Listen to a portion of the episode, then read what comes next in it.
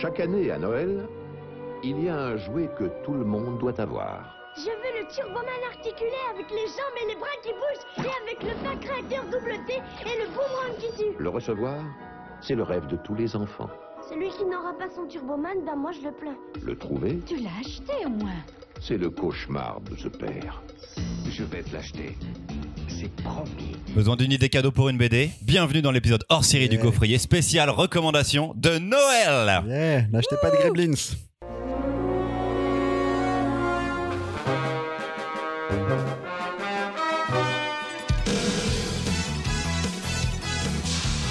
Comme chaque année, l'équipe du Gaufrier est là pour vous recommander des achats de cadeaux de Noël pertinents et ce, dans n'importe quelle situation.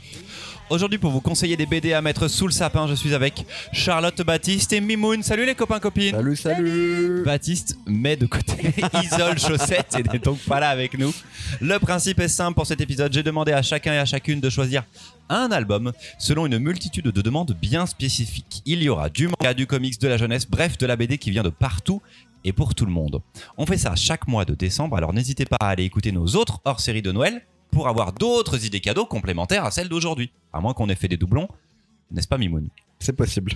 et avant de lancer les catégories, puisque je sais que personne ne va en parler et que tout le monde attend que nous nous exprimions sur le sujet ô combien important tous les deux Noël, comment qu'il est le nouveau Astérix, les amis? Qu'est-ce qu'on dit du nouveau Astérix? Je ne l'ai pas lu. Mimoun Eh ben, j'ai lu au moins trois fois de, de vive voix.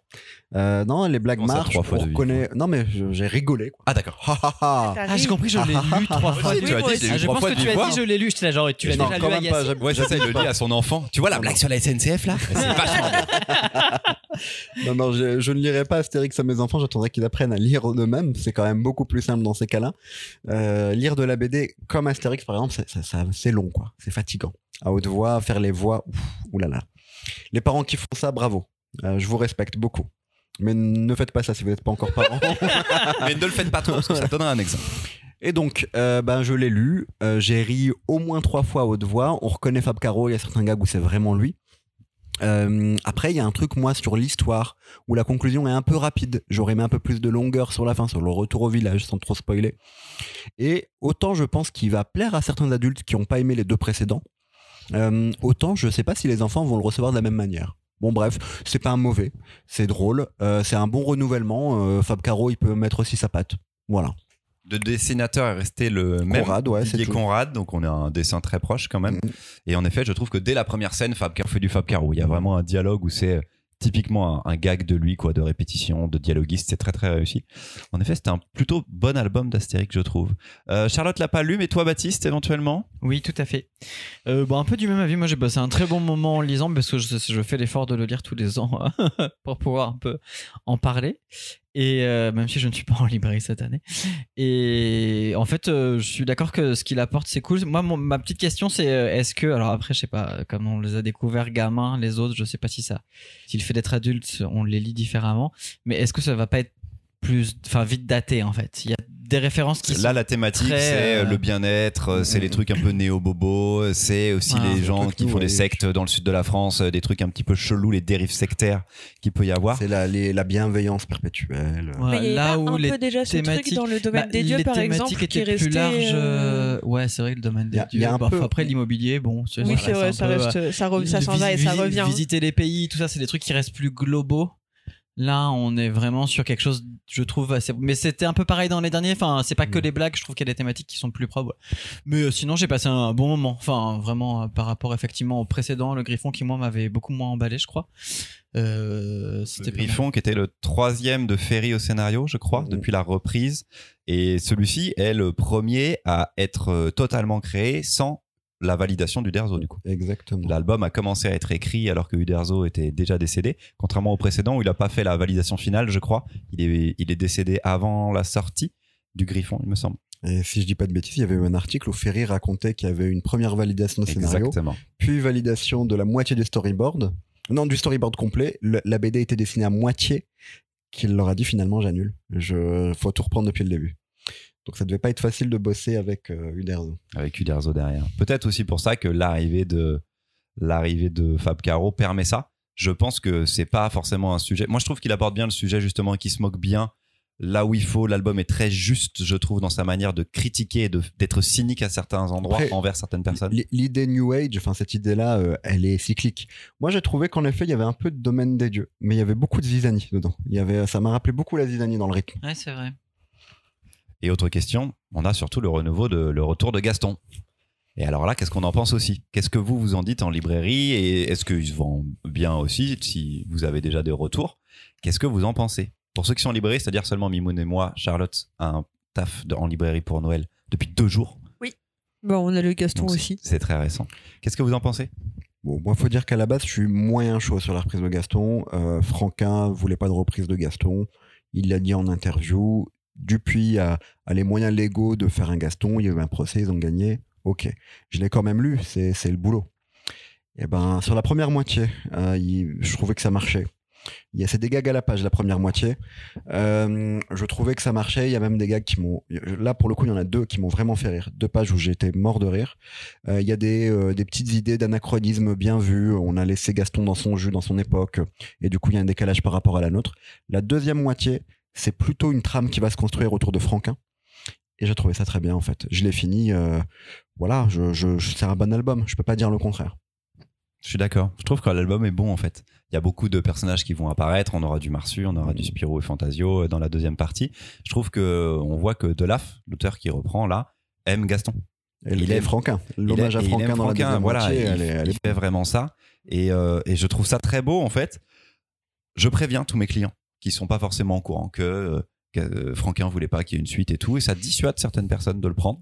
Mais euh, je ne saurais pas dire que c'est un mauvais album, qu'il est honteux. Je trouve que c'est cool. Moi, je suis pas attaché à Gaston. Je l'ai pas, j'ai jamais lu Gaston quand j'étais jeune, à part deux trois sketchs à gauche à droite. Quoi, c'est pas ma génération et c'est pas resté dans les classiques. C'est un personnage que je connais, mais dont j'étais incapable de donner l'histoire. Je savais même pas qu'il travaillait au journal de Spirou, quoi, avant d'être libraire, je pense. Et, et je trouve l'album bon. Et je me dis que c'est un album à partager en famille, qu'il est vraiment pour tous les âges, de la même façon qu'un Astérix Astérix. pourrait l'être. Euh, tu es petit, tu peux rire, et tu es adulte, et il y a des choses qui vont quand même te faire marrer parce que le, le dessin euh, voilà, fonctionne très très bien. Charlotte et Baptiste, qui l'aurait lu aussi? Moi, je l'ai pas lu non plus parce que, pareil, j'étais pas chaud pour euh, une reprise. J'arrête pas de dire que j'ai pas euh, d'auteur ou d'autrice préférée. Et euh, quand j'enfile mon pull Gaston Lagaffe, euh, que je prends mon portefeuille Marsupilami et que je prends mon tote bag Spirou pour aller faire des courses, euh, peut-être que je me dis que, bon, il y a moyen que j'ai un auteur préféré quand même. T'as Et... parlé de ton tablier? Ah non, j'ai eu un tablier Gaston Lagaffe pour mon anniversaire.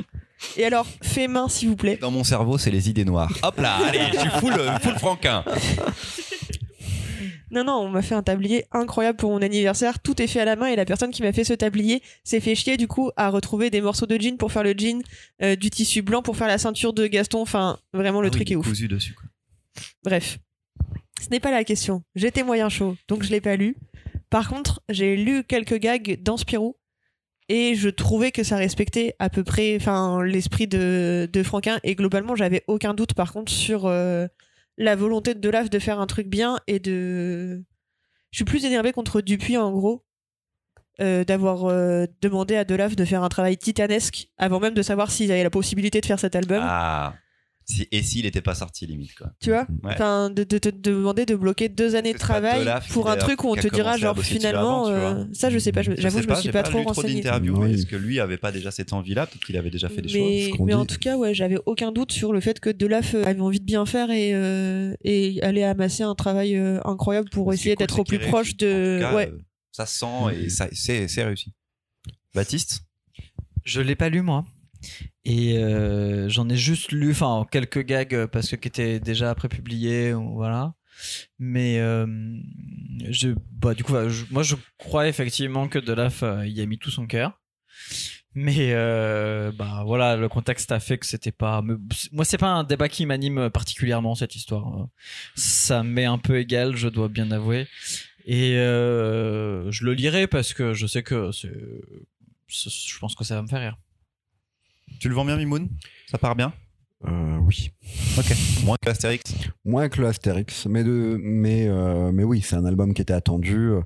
C'est comme Astérix, c'est acheté par les grands-parents pour les petits enfants, c'est acheté pour les par, par les adultes pour eux-mêmes. Enfin, c'est un cadeau. Tu euh, penses pas qu'il y a un creux de génération? De gens qui ont à peu près mon âge et qui seraient pas du tout attachés à Gaston, tu vois, une- vers- Je sais, je sais pas, tu vois, moi j'ai pas 25, connu les. Enfin, j'ai dû voir en gamin les sorties des deux derniers Gaston, euh, mais euh, mais voilà pas trop.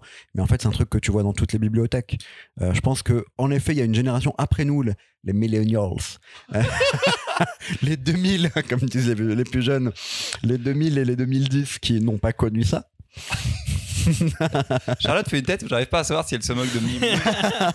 Dévastée. euh, Écoute, ça, me fait, ça me fait penser à mes nièces quand elles parlent et qu'elles disent non mais toi t'es une 2009 ça, ça me fait trop rire.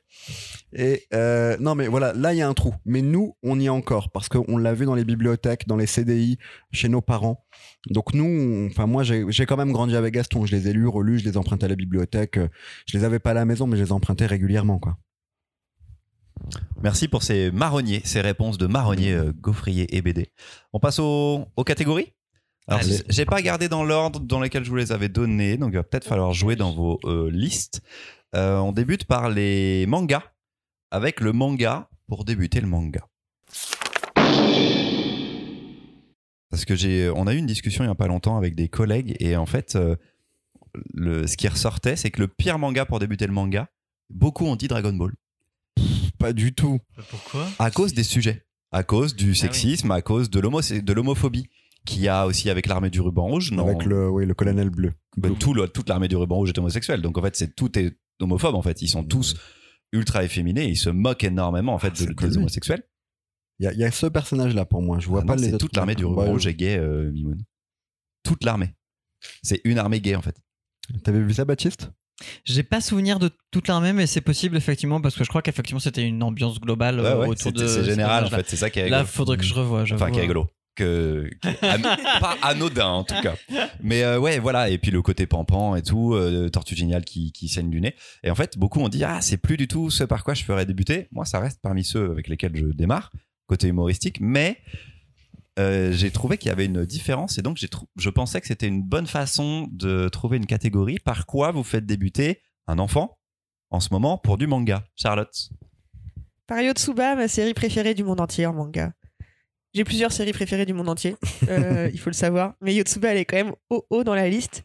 C'est l'histoire d'une petite fille de 5 ans qui a toujours grandi à la campagne avec euh, son père et sa grand-mère. Et là, avec son père, elle part emménager à la ville. Et c'est la première fois. Et du coup, elle a zéro convention sociale. Euh, elle rentre chez les voisins comme ça, elle se sert dans leur frigo, elle est là genre Ah, salut, comment tu vas?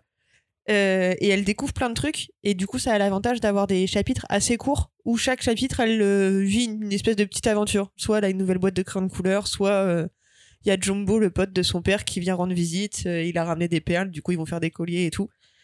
Et du coup c'est assez rapide à lire. On peut s'arrêter un peu quand on veut. Et surtout elle a un visage genre hyper expressif qui rend le manga super drôle. Et moi ça m'arrive de genre éclater de rire dans le métro quand je le lis parce que c'est juste trop trop drôle. Édité chez Kurokawa? Euh, ouais. Combien de tomes on est? Une... On en est à 15 et il y en a que un tous les deux ans qui sort. Mais ça continue au Japon encore. Oui, Ok, mais pas pas. d'animé ça. Il y a je une expo au Japon en ce moment. Il y a souvent Trop des expos Est-ce que tu veux que ce soit ta recommandation de fin d'épisode? Allez et au que ça Japon se voir termine en décembre 2023 Allez au Japon tout de suite, évidemment. Euh, Yotsuba, c'est cool pour les enfants. C'est aussi cool pour les adultes, en fait, c'est ça Oui, tout le monde peut le lire, c'est super. Ouais, c'est une série bien familiale. Euh, Mimoun, tu débutes par quoi? Dragon Ball non mais je, je rigole mais en effet Dragon Ball ça, reste quelque chose que je conseille pour commencer, comme euh, One Piece reste quelque chose pour lequel je, enfin, par lequel je conseille beaucoup de commencer. Après, j'avoue que ces dernières années, je conseille beaucoup, beaucoup My Hero Academia. euh, comme, comme début de série. My Hero Academia, c'est l'un des grands succès du moment. On approche de la fin d'ailleurs. Euh, C'est annoncé oui, oui, on est dans l'arc final. Il a, il a eu 13 semaines de, d'absence cette, cette année. Il je pense que physiquement, il est un peu fatigué, mais l'auteur de Jujutsu Kaisen a eu 13 semaines euh, aussi, je crois. Enfin, on commence à avoir des semaines d'absence et l'auteur de One Piece a eu 13 semaines aussi. Donc, euh, c'est des auteurs bien fatigués. 13 Peut-être qu'ils sont en train d'inventer un, un régime, Alors un régime Peut-être qu'ils sont en train de créer une nouvelle série en ensemble. vacances ensemble, en fait. Ils font une grosse croisière. Je crois qu'ils sont en train de créer une série qui s'appelle Donjon. Ça, ou Avec peut-être qu'au Japon, il y a un mot qui explique la mort par épuisement au travail. Voilà, c'est ça. Et donc, My Hero Academia, ça se passe dans un monde où euh, 80% des gens, depuis à peu près 150 années, euh, ont des super pouvoirs. Euh, nous, on suit un petit gamin qui euh, voit les super-héros autour de lui, parce que dans ce monde, du coup, il y a des super-criminels et des super-héros. le monde s'est réorganisé euh, autour de, de- des super-pouvoirs. Euh, le, gamin s'appelle Izuku. Il a étudié les super-héros, il veut leur ressembler, il est fan, mais il fait partie des 20% de la population qui n'ont pas de super-pouvoir et qui n'en auront pas. Un jour, il va rencontrer le plus grand des super-héros, All Might, qui le trouve courageux, euh, qui le trouve audacieux. Il va lui expliquer que son pouvoir se donne de génération en génération. Il va le lui donner. Sauf que le gamin, pour l'instant, il peut pas, il doit l'utiliser avec parcimonie. Il doit se préparer physiquement. Il va intégrer une école qui formera les futurs super-héros. On a toute une galerie de personnages. Certains n'ont pas l'air très gentils. Bakugo, par exemple, euh, sont un peu flippants au départ. Et puis, il va falloir être malin euh, à l'école, mais aussi quand on affronte des super-vilains, parce qu'il y a des super-vilains qui vont attaquer très vite. Et d'ailleurs, qui vont prendre pour euh, cible très vite. Voilà, une série bien fichue. Au début, j'avais du mal un peu sur le rythme euh, des premiers tomes, mais en fait, le retour que j'avais des gamins, je trouvais ça bavard. Euh, c'est que c'était génial. En fait, 20 pages où il y a du texte, puis après 20 pages où il y a du texte, ça se lit par chapitre les mangas. Donc c'est assez cool. Ça monte en puissance. Moi, il y a des trucs que j'aime un peu moins, genre les moments où c'est euh, des, des idées, enfin des moments de lycée, de vie. Mais en fait, c'est des Ouais, gamins qui sont au lycée. Bah oui, mais en fait, c'est des gamins qui sont au lycée. Donc euh, c'est normal qu'ils aient ces moments-là. Euh, Naruto, euh, ils vivent jamais leur vraie vie, mais en fait, c'est normal.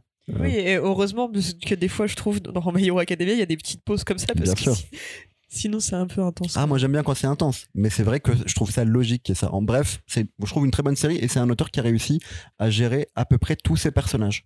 Oui, c'est vrai qu'il y a une galerie de personnages Ouais, qui est vraiment bon. euh, les, les personnages, bah, du coup, plus du tout secondaires, Mm, mm, mm. existent réellement. Moi, au début, quand je le conseillais, je disais genre euh, à mes, à mes, aux ados et tout, et, et aux clients à qui je le, je le recommandais, genre, je suis sûr que euh, Orikishi, il a lu Aishil 21 parce que je trouve qu'il y a les mêmes, les mêmes soucis dans le développement des personnages secondaires que dans Aishil 21, et après, je l'ai rencontré Aishil 21.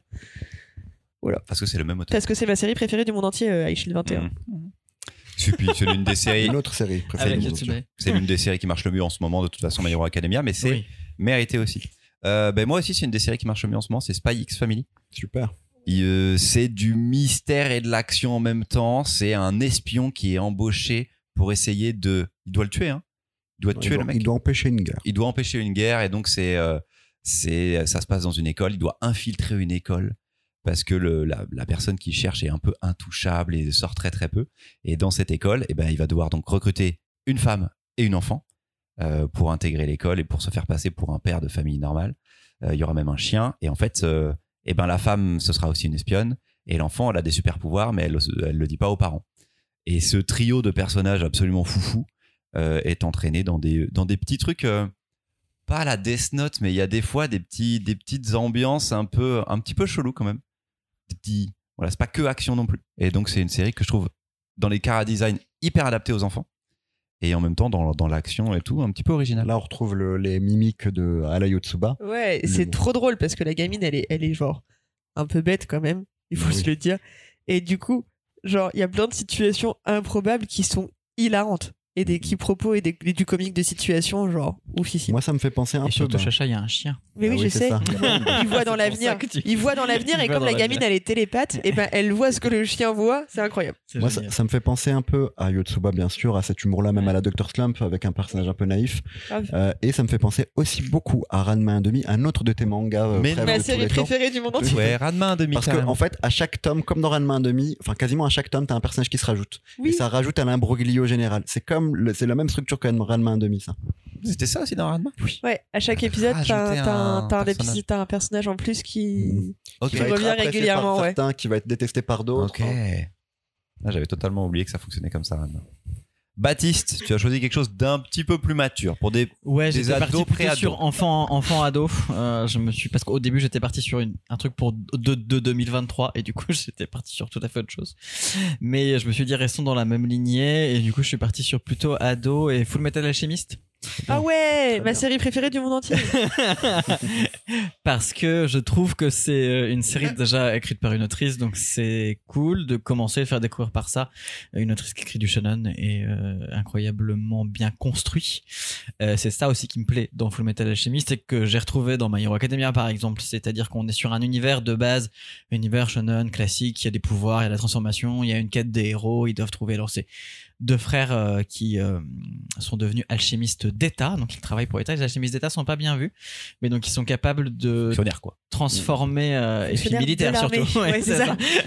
Ils sont capables de transformer euh, la matière avec des principes d'équivalence, bref, l'alchimie. Et euh, ils sont là-dedans, mais eux ont une mission en fait qui leur est propre, c'est qu'ils recherchent la pierre philosophale, capable justement de supprimer ce principe d'équivalence. Et euh, parce qu'ils ont un gros problème, c'est qu'ils ont essayé de faire une transmutation interdite, et ils ont, il y en a un qui a carrément perdu son corps, et l'autre des de son corps.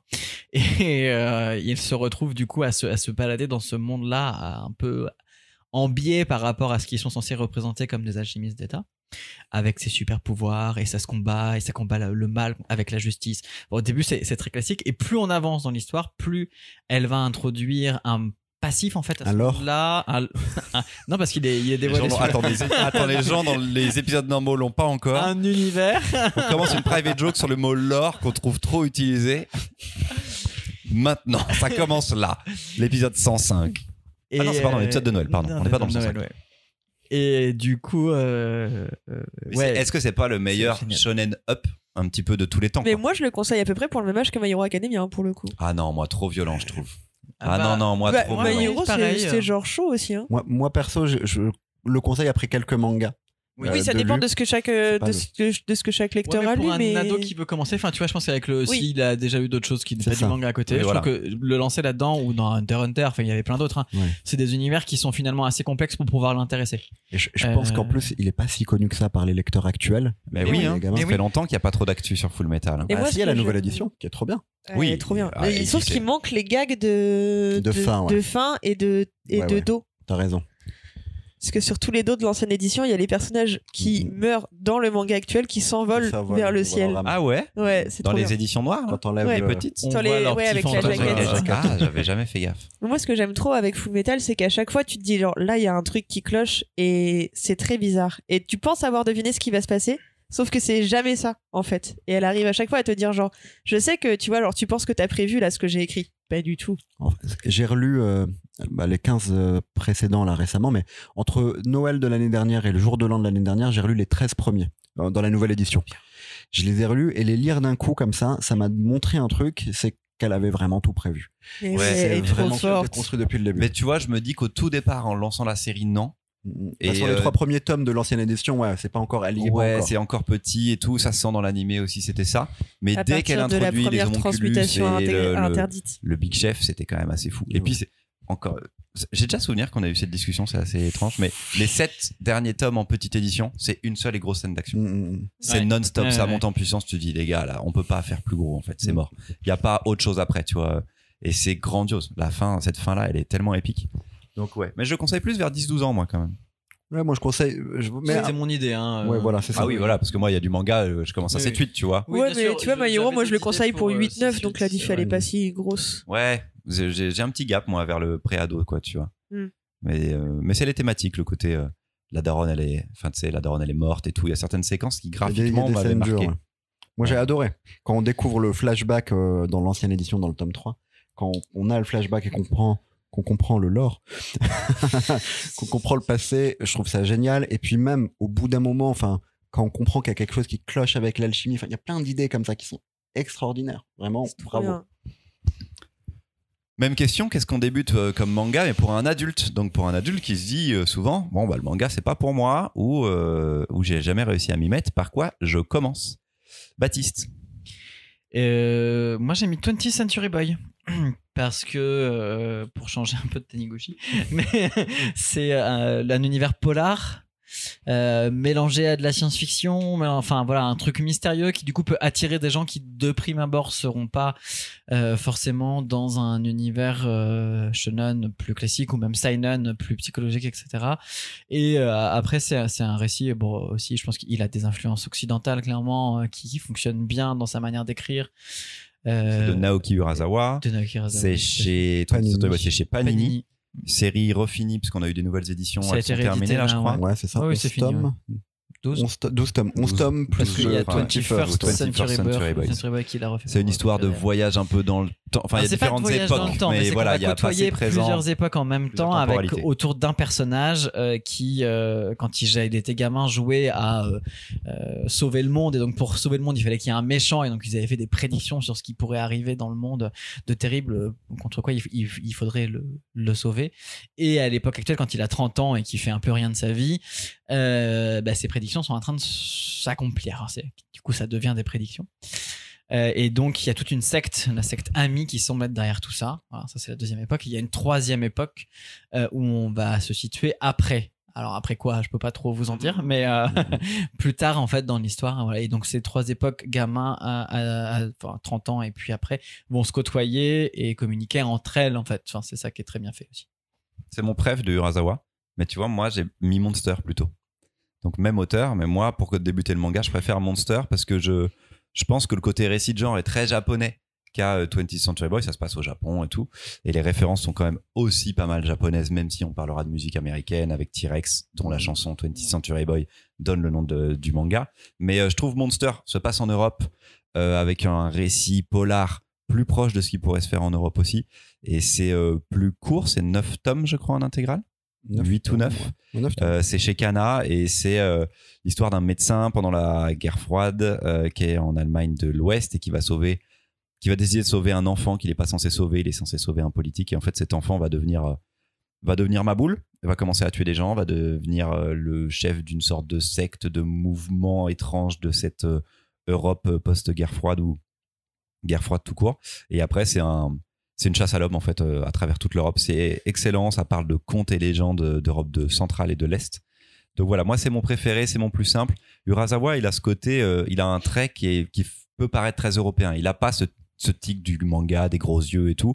Là où personne n'a mis de d'album de Jiro Ta- de Taniguchi euh, dans cette euh, sélection, on fait souvent commencer par quartier lointain, Mm, mm. mais euh, c'est parce que c'est limite l'évidence. Et ben Urasawa a aussi ce truc de, tu sais que tu peux le mettre dans les mains de gens pour qui graphiquement le manga ça ah, ça, ça crisse un peu quoi, c'est pas ok. Donc là, euh, je me dis que moi Monster c'est mon c'est mon c'est ma valeur sûre. Puis les éditions sont plus belles, il y a un côté plus sobre euh, qui plaira un petit peu plus à, à un public que j'imagine un peu réfractaire au manga. Charlotte, tu débutes avec quoi? Euh, bah, au début, je voulais mettre la cantine de minuit de Yaro Abe Ah, et bien, finalement, bon choix. ouais, finalement, j'ai mis My Broken Mariko chez Kiyun parce que c'est On une en a histoire parlé dans le complète. Ouais, genre, on en a parlé dans un gaufrier. Ah, J'avais trop fait la bien. chronique. Mais parce que ouais, c'est une- ça a l'avantage d'être une histoire complète et, euh, et je trouve qu'on n'en parle pas assez. Moi, ça En fait, m'a vachement plu. totalement oublié. Ouais, c'est est l'histoire d'une euh, jeune fille qui a son ami d'enfance euh, qui vient de mourir. C'est son père qui a les cendres euh, et elle, euh, elle sait que son père il était complètement maltraitant et, et toxique et du coup elle ne veut pas que ce soit le père qui ait les cendres de sa meilleure pote. Donc elle décide de voler les cendres et à partir de là, elle va partir en road trip pour pouvoir les, les disperser euh, à la plage. Et, et du coup, euh, avec ce road trip, elle va entamer son deuil et faire les étapes du deuil et euh, trop bien raconté. J'ai adoré. Chez Kiyun, One Shot, et Ouais, c'est une autre. Avec un dessin, euh, c'est une autrice, ouais. Mm. Un dessin qui est quand même. euh, où il y a vachement de traits, qui est un peu moins à l'européenne, mais qui, euh, qui a des traits très fins et qui, du coup, peut plaire aussi quand même vachement. Voilà. Tu voulais rajouter un truc, Miwan Ouais, non, non, il y a- on a fait une chronique. euh, Ouais, on a fait une chronique. Il y a eu un autre, autre chose sorti d'elle. Non? non, malheureusement. Non, il y avait des nouvelles, on, en parlait. Il y avait des nouvelles qui n'étaient pas encore sorties. Et même au Japon, je suis pas sûr qu'elle ait refait Non. des trucs depuis. On attend parce que c'est une autrice euh, dont le premier livre euh, bah, nous A été un phénomène, même- Ouais. ça nous a mis une grosse claque. Et Mimoun? Bah moi, je suis un peu comme vous. hein. Habituellement, je conseille Taniguchi pour commencer au Urasawa. Oui. Clairement, ça fait partie des, des trucs. Pour rajouter un truc sur Urasawa, c'est quand même l'art du, euh, du cliffhanger, de, de l'envie de lire tout le temps la suite. Mais cette année, pour des lecteurs, alors je dirais plus des jeunes adultes, mais quoique ça, dé- ça dépend. euh, mais voilà, je, vais, je conseille beaucoup Hirayasumi de Oui. Keigo Shinzo. Alors, je suis un énorme fan de Keigo Shinzo, tout le monde le sait ici. Euh, J'ai parlé de Tokyo Allen Bros dans un précédent gaufrier. Euh, cette année, je crois qu'on tient le titre, enfin son titre qui va le mieux marcher, qui déjà marche le mieux. Hirayasumi, c'est l'histoire d'un. Oui, c'est c'est sûr. Euh, c'est l'histoire d'un cousin et d'une cousine en coloc. Le cousin a débarqué à Tokyo. Il y a un petit moment de ça parce qu'il a eu un rôle au cinéma et il s'est dit pourquoi pas entamer une carrière dans le cinéma? Sauf qu'il a détesté le, le, le, le- le- comment dire le monde du cinéma le lore du cinéma. Non, non, non, pas tout le temps, non. et donc, euh, sa cousine, alors lui, il vit de petits boulots. Il se débrouille au quotidien, il aide les gens du coin, il est hyper sympa, euh, il se fait apprécier des personnes âgées, il aide les gens au boulot aussi. Euh, Il y a une dame qui va le mettre sur son testament, lui filer sa maison. Euh, et du coup, il vit là-bas maintenant et il l'entretient au maximum. Sa cousine débarque pour faire des études d'art. Elle a un peu du mal à le reconnaître. D'une certaine manière, il était plus âgé, plus responsable que lui jusqu'ici. Et là, elle le trouve un peu à l'arrache. Il n'y a pas de projet d'avenir pour lui, donc elle se dit que c'est dangereux. Elle va essayer de le responsabiliser, entre guillemets. Lui voit sa cousine comme stressée. Euh, il sent qu'elle va passer à côté de ses meilleures années, euh, qu'elle va pas avoir du mal à se faire des potes en tout cas, et c'est compliqué aussi pour l'inspiration en tant qu'artiste. Ben, il va essayer de la détendre. Et ben, les deux vont essayer de se tirer vers le haut. En fait, il y a toute une galerie de personnages, de potes qui va se construire autour d'eux. Et ça parle, je trouve, de bah, l'équilibre entre votre personnalité propre, enfin la personnalité propre de chacun des personnages et la vie d'adulte. C'est le passage à l'âge adulte et voilà, euh, dans un pays comme le Japon où il y a une vision de qu'est-ce qu'est l'adulte, euh, ben là, chacun d'entre eux va essayer de dealer avec ses problématiques perso, avec sa personnalité pour euh, devenir l'adulte qui va être. Je trouve ça frais, touchant, beau.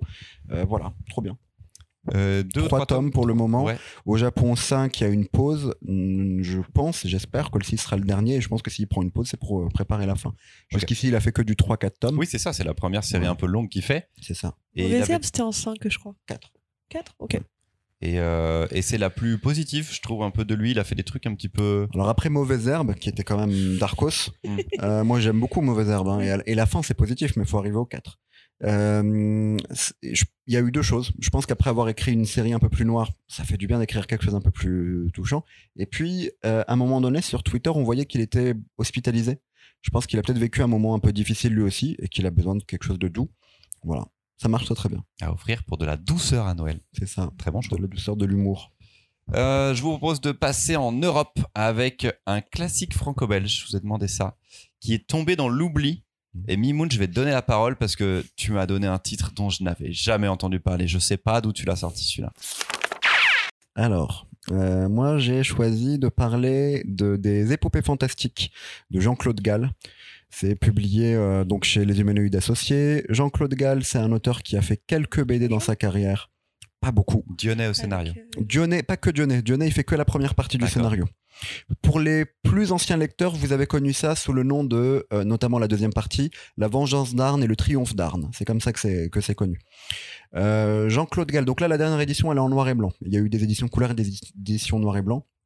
Je conseille beaucoup plus le noir et blanc, même si les couleurs marchent aussi.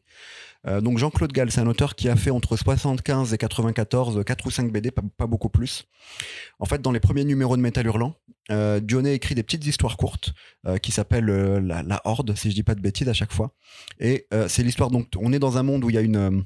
un, comment dire un, oui, un empire qui est en train de grandir, une horde qui grandit et qui va envahir au fur et à mesure pas mal de tribus. Au départ, c'est des petites histoires courtes euh, qui vont euh, bah, raconter l'avancée de cette horde. On change de ton, parfois c'est épique, parfois c'est humoristique. Donc ça, c'est ce qu'il a écrit avec Dionnet. Mais ensuite, la deuxième partie, Arne, et d'ailleurs, si vous lisez, moi je vous conseille de commencer par la deuxième partie.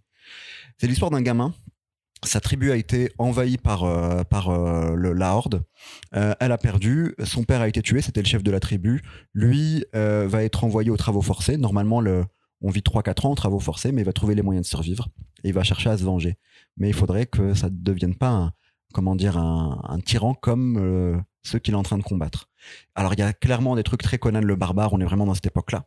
En fait, ce qui est génial, et la postface ou la, post, euh, ou la préface, je sais plus dans, quel ordre c'est publié aujourd'hui, de Dionnet l'explique. Dionnet explique qu'il envoyait des textes empoulés lyriques avec plein de dialogues, avec plein de narrations, que quand il recevait les planches de, de Gall, Gall en fait avait enlevé quasiment tous les textes et c'était visuel. Graphiquement, c'est ultra moderne. Incroyable. Ah, c'est ultra moderne, c'est très sur précis. euh, Google, mais Ouais. euh, ça, c'est ouf. Le C'est dessin très est précis dingue. et les mises en page sont folles. Il y a des idées de mise en page qui sont d'une modernité. C'est incroyable. C'est un auteur qui mettait du temps à faire ses BD. Euh, par exemple, sur euh, les, le, enfin, ce, le- les- ce que vous avez dans cet album-là, si je dis pas de bêtises, ça a mis 13 ans à sortir la totalité. Euh, il a fait aussi Dieu Samanthe avec. euh, moi, je me rappelle de Dieu Samanthe avec euh, Jodorowsky. Il y en a une autre dont j'ai plus le titre qui a dû sortir encore précédemment. Mais voilà, c'est un auteur qui est, est décédé jeune qui était prof d'art plastique, si je dis pas de bêtises. C'est expliqué dans la préface ou la postface. euh, qui a finalement fait peu de BD dans sa vie, mais en fait, c'est un des grands noms oubliés de Métal Hurlant. On- mettons du respect sur son nom. C'est encore Put dispo respect. Parce que je, Ouais. il me semblait que c'était pas dispo en ce moment C'est l'intégral. dispo, c'est dispo. En noir et blanc, du Je- tu ouais, en noir et blanc en ce moment. Merci parce que ça, j'en avais jamais entendu parler. Et même Jean-Claude Gall, je connaissais pas le nom du, du tout. Charlotte, qu'as-tu Oui. choisi? J'ai choisi euh, encore une histoire complète à la recherche de Peter Pan de Causet. Ouais. Mhm. Euh, alors, je l'ai lu il y a longtemps, mais si je me souviens bien, c'est l'histoire d'un écrivain qui part écrire euh, son, son roman euh, dans un village de montagne, genre euh, Mout. Un village où il fait froid, où il y a de la neige l'hiver et euh, du coup on peut pas où on peut pas euh, forcément euh, se déplacer comme on veut parce qu'il y a des couches de neige et tout. Et dans mes souvenirs, du coup, il y a vachement ce côté de la vie à la montagne au quotidien dans les années euh, Dans les années. soixante- ouais avant Avant. avant Le Avant les téléphones portables, avant tout ça, quoi. avant avant internet et, euh, et c'était vraiment cool comme ambiance et j'avais trop aimé c'était avec des planches super belles et du coup je garde un trop bon souvenir de cette BD même si je me souviens plus très bien de l'histoire C'est chez Dupuis? Euh, Ou c'est le Lombard? Le peut-être Lombard. Ouais, les Lombards. Et Ouais. c'est dans la collection Signé. signée, du coup. Et je crois que c'était le premier album de la collection signée. Ah, ça, je ne sais Il me semblait que c'était ça. Et c'est euh, Bernard Causet, donc qui, dont la série la plus longue s'appelle Jonathan. Oui. Qui est déjà une série d'aventures et tout. Et c'est un auteur qu'on oublie un peu moi, en ce moment, Bernard Causet. Il avait fait une sortie. Ce- Celui qui a reçu euh, le Grand Prix à Angoulême il y a trois ans, on l'oublie. Voilà, hein, mais il y a je cinq trouve- ans, ouais, on mais- l'oublie un peu. Tu vois, on l'oublie. euh, Enfin, il y a, c'est, il est pas connu du grand public non plus. Je, si je dis pas de bêtises, à chaque fois que Larsenet était cité pour les prix, Larsenet disait ne votez pas pour moi, votez pour Causet ou, Mm. ou Goussens. Mm, C'est drôle comme choix.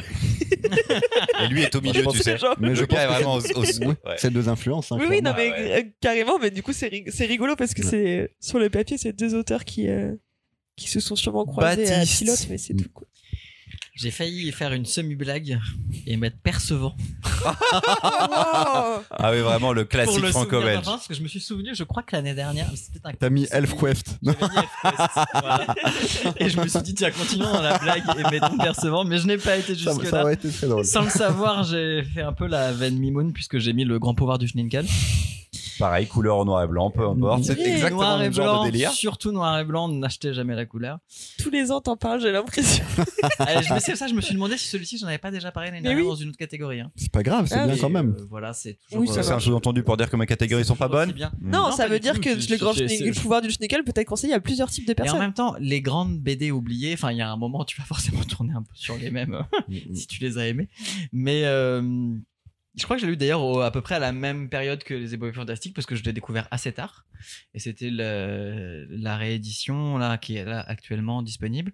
Et on va alors moi il me parle énormément parce que c'est une espèce de réécriture du Nouveau Testament avec un Schninkel qui est un petit personnage sur une planète où trois entités immortelles n'ont de cesse de s'affronter et donc d'entraîner dans leur guerre euh, la destruction de tous les peuples alentours.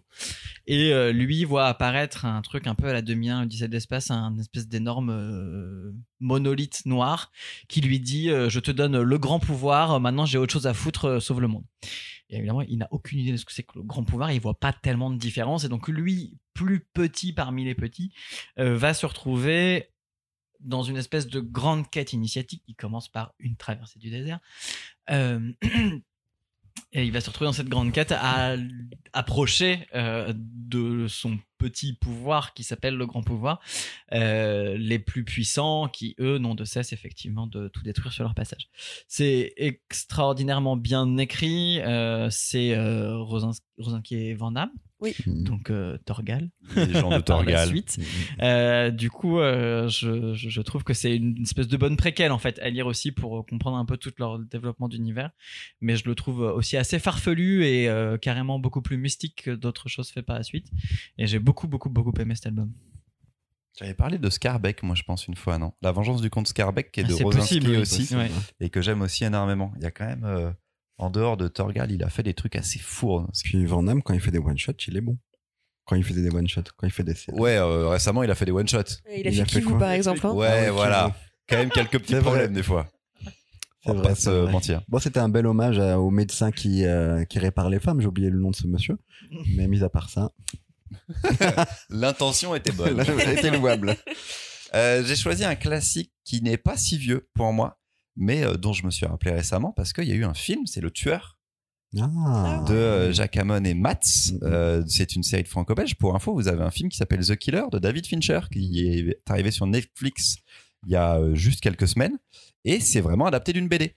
C'est total, c'est Michael Fassbender, je crois, en plus, qui joue le, qui joue le personnage principal, qui joue donc ce tueur. Euh, le premier tome est assez génial. Le premier tome fonctionne tout seul. C'est vraiment comme un one shot. Il est en planque. Il doit tuer quelqu'un de, il est dans un appartement et il doit euh, cibler quelqu'un et cette personne doit arriver, mais il sait pas quand et tout. Donc en fait, il réfléchit beaucoup. Il commence à, à, lire, il commence à réfléchir à des choses. C'est très introspectif en fait ce premier tome. Sur l'écriture, c'est assez génial. Et euh, finalement, à la fin du premier tome, ça ne se passera pas comme prévu. Et tous les autres tomes vont découler de ça, de euh, sa fuite et de ce qu'il va réussir à faire après. Et c'est un tueur qui est en fait assez banal. Euh, là, il est joué par Fassbender, qui est un pur beau gosse et tout, et qui est charismatique. Mais dans la BD, il est tout fait pour que ce personnage soit un, un homme très lambda en réalité. Euh, quand il nous raconte son début de carrière de tueur, il est justement euh, pas du tout prédestiné à ça. Et, et j'adore cette BD en fait. J'adore le premier cycle. Ils en ont refait un il y a pas super longtemps. Un peu moins bien, on va pas se mentir. Mais, euh, mais c'est une grande saga de Franco sur 12 tomes, je pense, la première période. 13 tomes, premier cycle. Et Mais- c'est c'est- voilà, c'était vraiment très cool. Le premier cycle, enfin le premier cycle, les 4-5 premiers tomes, euh, je les trouve vraiment fous. hein. Le premier tome, énorme claque. Euh, je pense que les 4 suivants marchent bien. J'avoue que ça a baissé. En fait, là, le nouveau cycle qui s'appelle euh, Affaires, euh, Affaires financières, Affaire d'État. Affaires d'État, Affaire d'État, ouais. c'est vraiment. Alors, ça marche à nouveau, mais c'est peut-être pas pour le même public. C'est vraiment de la BD là à papa. Mais voilà, pour ceux qui aiment les polars financiers, là, ça marche très bien. Pour le coup. Comme un Largo Winch, là, tu veux dire Ouais, il y a un peu de tueur ça. affaire d'État. Il y a un peu de ça. Mais franchement, j'ai lu les premiers tomes, les trois premiers, et c'est pas mauvais. Là, on doit être au cinquième. Et voilà. Et c'est pas le même public, je pense, qui est visé, mais je trouve qu'ils ont renoué. Il a eu le temps de réfléchir avec la pause euh, entre le 13 et là, euh, sur comment re- reconstruire la série. Il a trouvé quelque chose de pas mal, je trouve. C'est un bon scénariste, Matt. Il a eu pas mal d'adaptations au cinéma, en fait. hein. Mm. Et il, a, il est proche du scénariste qui bosse beaucoup avec Fincher, j'ai oublié son nom, mais qui a publié du coup des BD chez Casterman, et de Fincher depuis des années. Ça fait des années qu'il bosse. Oui, le projet est lancé depuis super Ouais. longtemps et qui se fasse là en plus. Et c'est pas forcément dit que c'est adapté d'une BD, donc euh, foncez, vous pouvez y aller. Il y a des intégrales par cycle? Il y a une nouvelle. Alors, il y a eu des intégrales par cycle, il y a une nouvelle intégrale petit format qui est sortie récemment. Voilà, pour ceux qui veulent découvrir. Ouais, vous l'aviez lu aussi, le tueur. Ouais, Ça ouais, valide. super. Non, j'ai pas lu. C'est Matt, et j'aime pas souvent Matt, mais celle-ci, je la trouve vraiment super. Et le film est pas si mal. Ouais, C'est un tu l'as bon vu divertissement. Ouais, Mais apparemment, c'est très je très fidèle, non? C'est assez fidèle dans la mesure où t'as toujours cette espèce de voix off. C'est ça surtout qui était génial, moi je trouve, dans le premier. Tout ce côté où t'es perpétuellement dans cette, dans ses pensées, dans cette idée. Et euh, il- on le retrouve ça euh, très bien dans le, dans le film de Fincher. Nouvelle catégorie, la bande dessinée franco-belge, qui démontre que tout n'est pas nul dans la bande dessinée franco-belge. On en a marre des gens qui nous disent Oh non, moi je veux pas de la BD à papa, je veux autre chose. Attends, j'ai un truc pour toi. J'ai un truc d'où tu te dirais pas Ok, vas-y, en fait, c'est trop bien. Qui n'a pas commencé encore trop Charlotte? Et Fenena Euh, moi, j'ai commencé par YouTube tout à l'heure. Ok, Commencer aussi. ok. Je pense C'est toi qu'on a qui as pas tout- commencé. ouais, c'est Oui, c'est bizarre de me commencé. donner la parole en même temps. Allez, je commence quand même, c'est pas grave. je sais pas si j'en ai pas déjà fait une chronique à un moment, mais détective de chez Delcourt de Eric Hanna. Au scénario, c'est que des one-shots sur différents détectives. Au tout départ, existait un, 7 détectives. sept détectives dans la, caté- dans la série 7, où à chaque fois il fallait sept personnages pour des trucs différents. Euh, c'était une seule grande enquête avec les sept plus grands détectives du monde, dont Sherlock Holmes. Et euh, c'était un album qui était très bien. Puis ils ont créé la série détective où chaque tome est centré sur l'un de ces sept détectives, sauf que ça finit par se recouper. Et on a euh, un peu tous les classiques du, des détectives. On aura la, la, hum, les personnages un peu à la Hercule Poirot ou à la Sherlock Holmes, mais un petit peu décalé quand même, très british ou justement très français. On a tous ces clichés, mais les, les, les scénarios sont tellement bien écrits et j'adore Eric Hanna. Et je voulais en parler parce que Eric Hanna fait un comeback un peu cette année avec deux albums qui viennent de sortir Altamont. maintenant chez Glénat, Altamont et Le Royaume sans nom. Et euh, j'adore en fait Eric Hanna, j'adore son écriture. Elle est un peu. Il, il aime beaucoup écrire, il fait des textes assez fous. Altamont, c'est euh, l'histoire de mecs qui vont euh, au festival d'Altamont, qui est la réponse à, à Woodstock. Ça se passe juste sur l'autre côte des États-Unis. Et ça parle des hippies, ça parle de génération euh, révolutionnaire et tout, de drogue, et c'est génial. Et, en fait, j'ai j'ai pas lu la BD, mais c'est un festoche où ça va partir en vrille à cause des Hells Angels. le, le- ce qui est très connu, c'est que le service d'ordre est assuré par les Hells Angels, qui sont donc un petit peu racistes. Et euh, lors du concert des Rolling Stones, un fan décédera pendant le concert. Et c'est quelque chose qui a toujours marqué euh, Mick Jagger et, euh, et le guitariste aussi.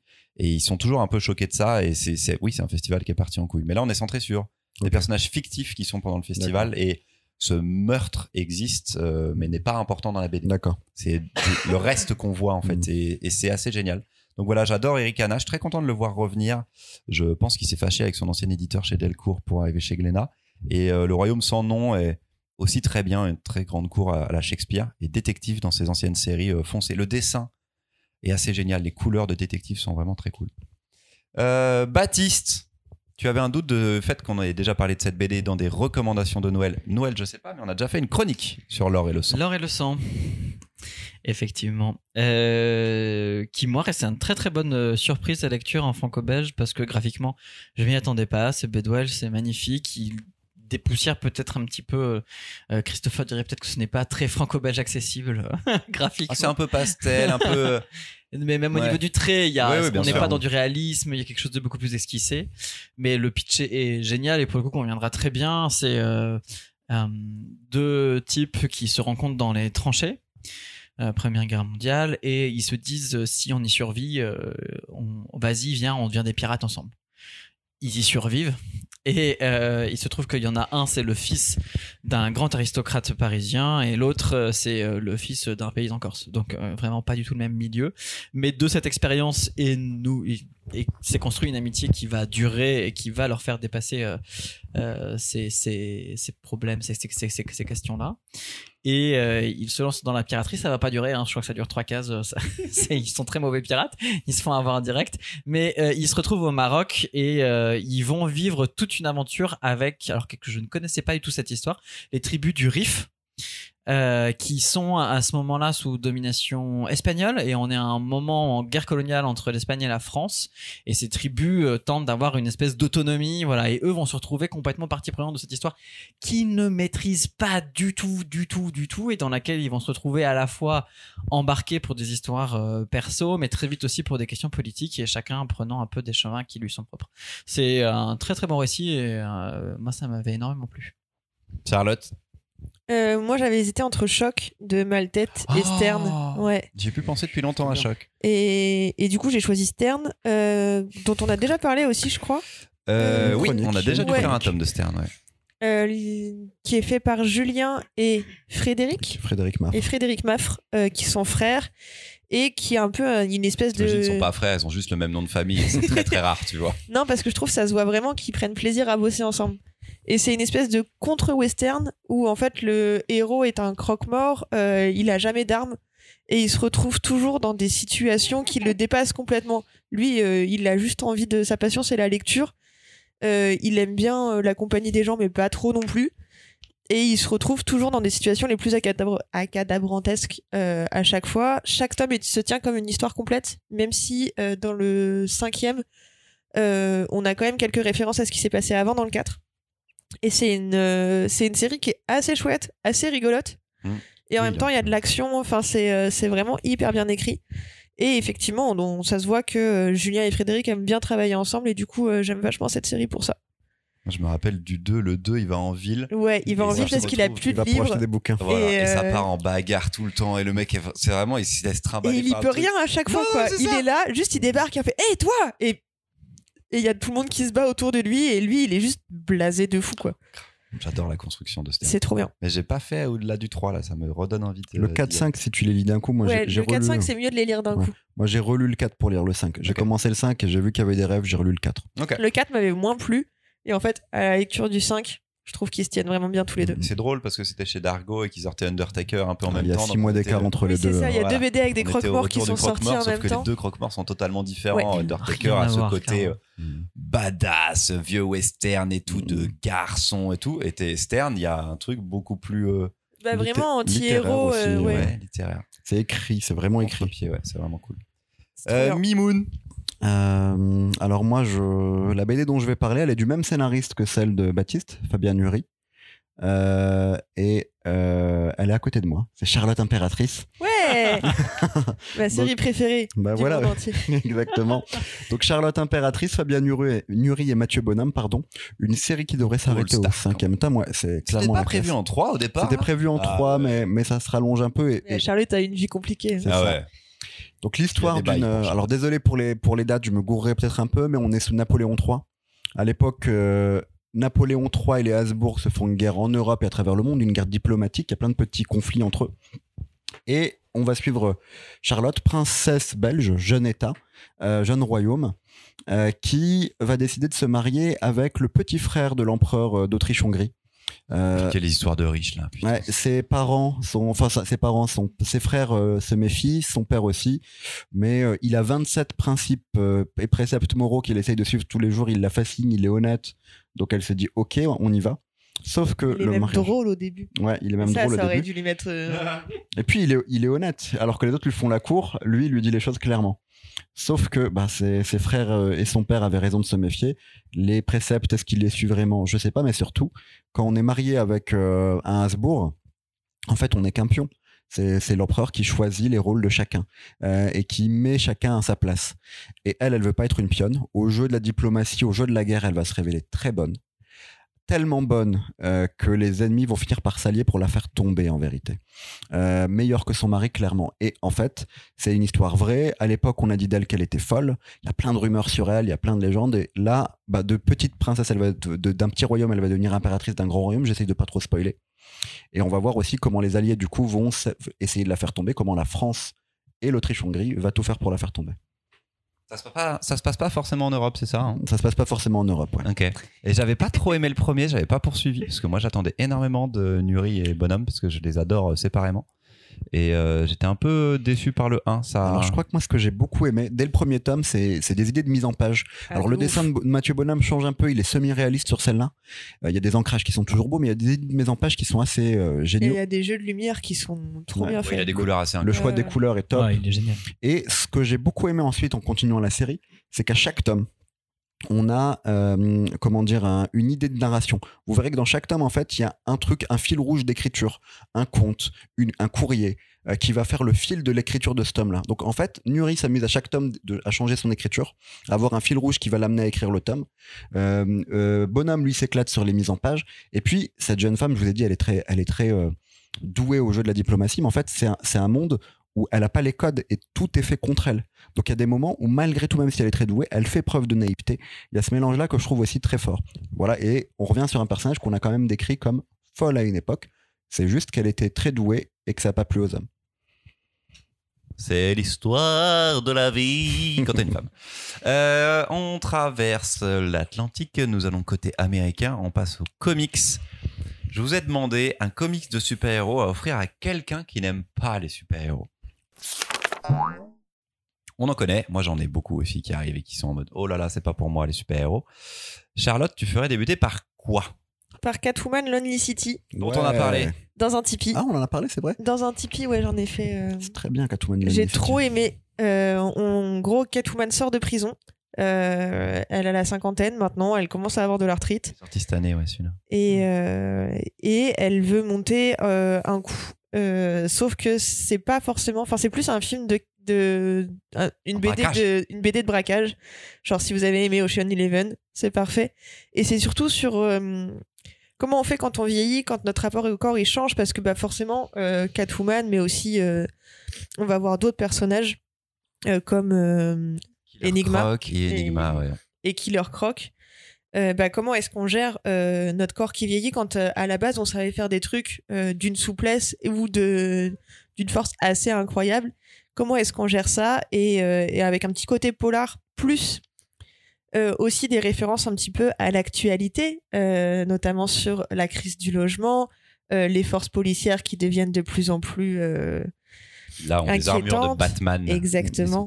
Et ce genre de trucs, c'était vraiment trop bien et c'est un récit complet qui m'avait énormément plu. Cliff Chiang, il est impressionnant dessus. Scénariste, Ouais. dessinateur, il fait Il fait les C'est sa deux. première Il a- BD où il fait les deux et euh, trop fort. Il a reçu des prix aux États-Unis pour celle-là, Wayne Award. Je- Il a reçu deux prix, je pense crois. que c'est possible, ouais. Il a reçu deux prix. Et euh, de mémoire, hein, en tout- un c'est sûr, deux. En fait, à la- à la- en le feuilletant comme ça, bon, je me disais, tiens, ça faisait longtemps que j'avais pas vu Cliff Chiang et, et c'est très beau comme Il avait d'habitude. fait du Wonder Woman, Wonder Woman, euh, 52, l'époque et Paper Girls avec, avec Brian euh. Vaughan. Et là, il y a passé du temps, il fait les deux. Les mises en scène, là aussi, sont géniales. À la lecture, on est dedans. Là, pour le coup, il y a un côté ouais, filmique, euh, cinématographique plutôt, euh, qui marche très très bien. C'est impressionnant. C'est vraiment l'un de mes comics préférés de l'année. Ouais, carrément. Ah, moi, De ça fait partie. Là, c'est un des trucs que j'ai commandé en trop pile. donné euh, envie de le relire. Il est de- trop de, bien. le lire parce que je l'avais pas lu. Que j'étais pas là pour ton ressenti Parce Non, que j'ai aucun rien. souvenir de cette C'est histoire. l'un des trucs que j'ai Ah, commandé en pile pour Noël. avec Ah ouais, Marion. Enfin. Avec le Wonder L'épisode Woman, qu'on a fait chez Historia. L'épisode drôle de dame. non. Baptiste. Quel est le comics de super-héros à recommander à quelqu'un qui n'aime pas les super-héros Wonder Woman Historia, bien sûr. Ah. J'avoue, j'ai pas eu à 103 du Gaufrier, très J'ai- neuf. pas eu à puiser très loin. Euh, toujours parce que je voulais chercher là du coup dans quelque chose de sorti cette année, donc en 2023.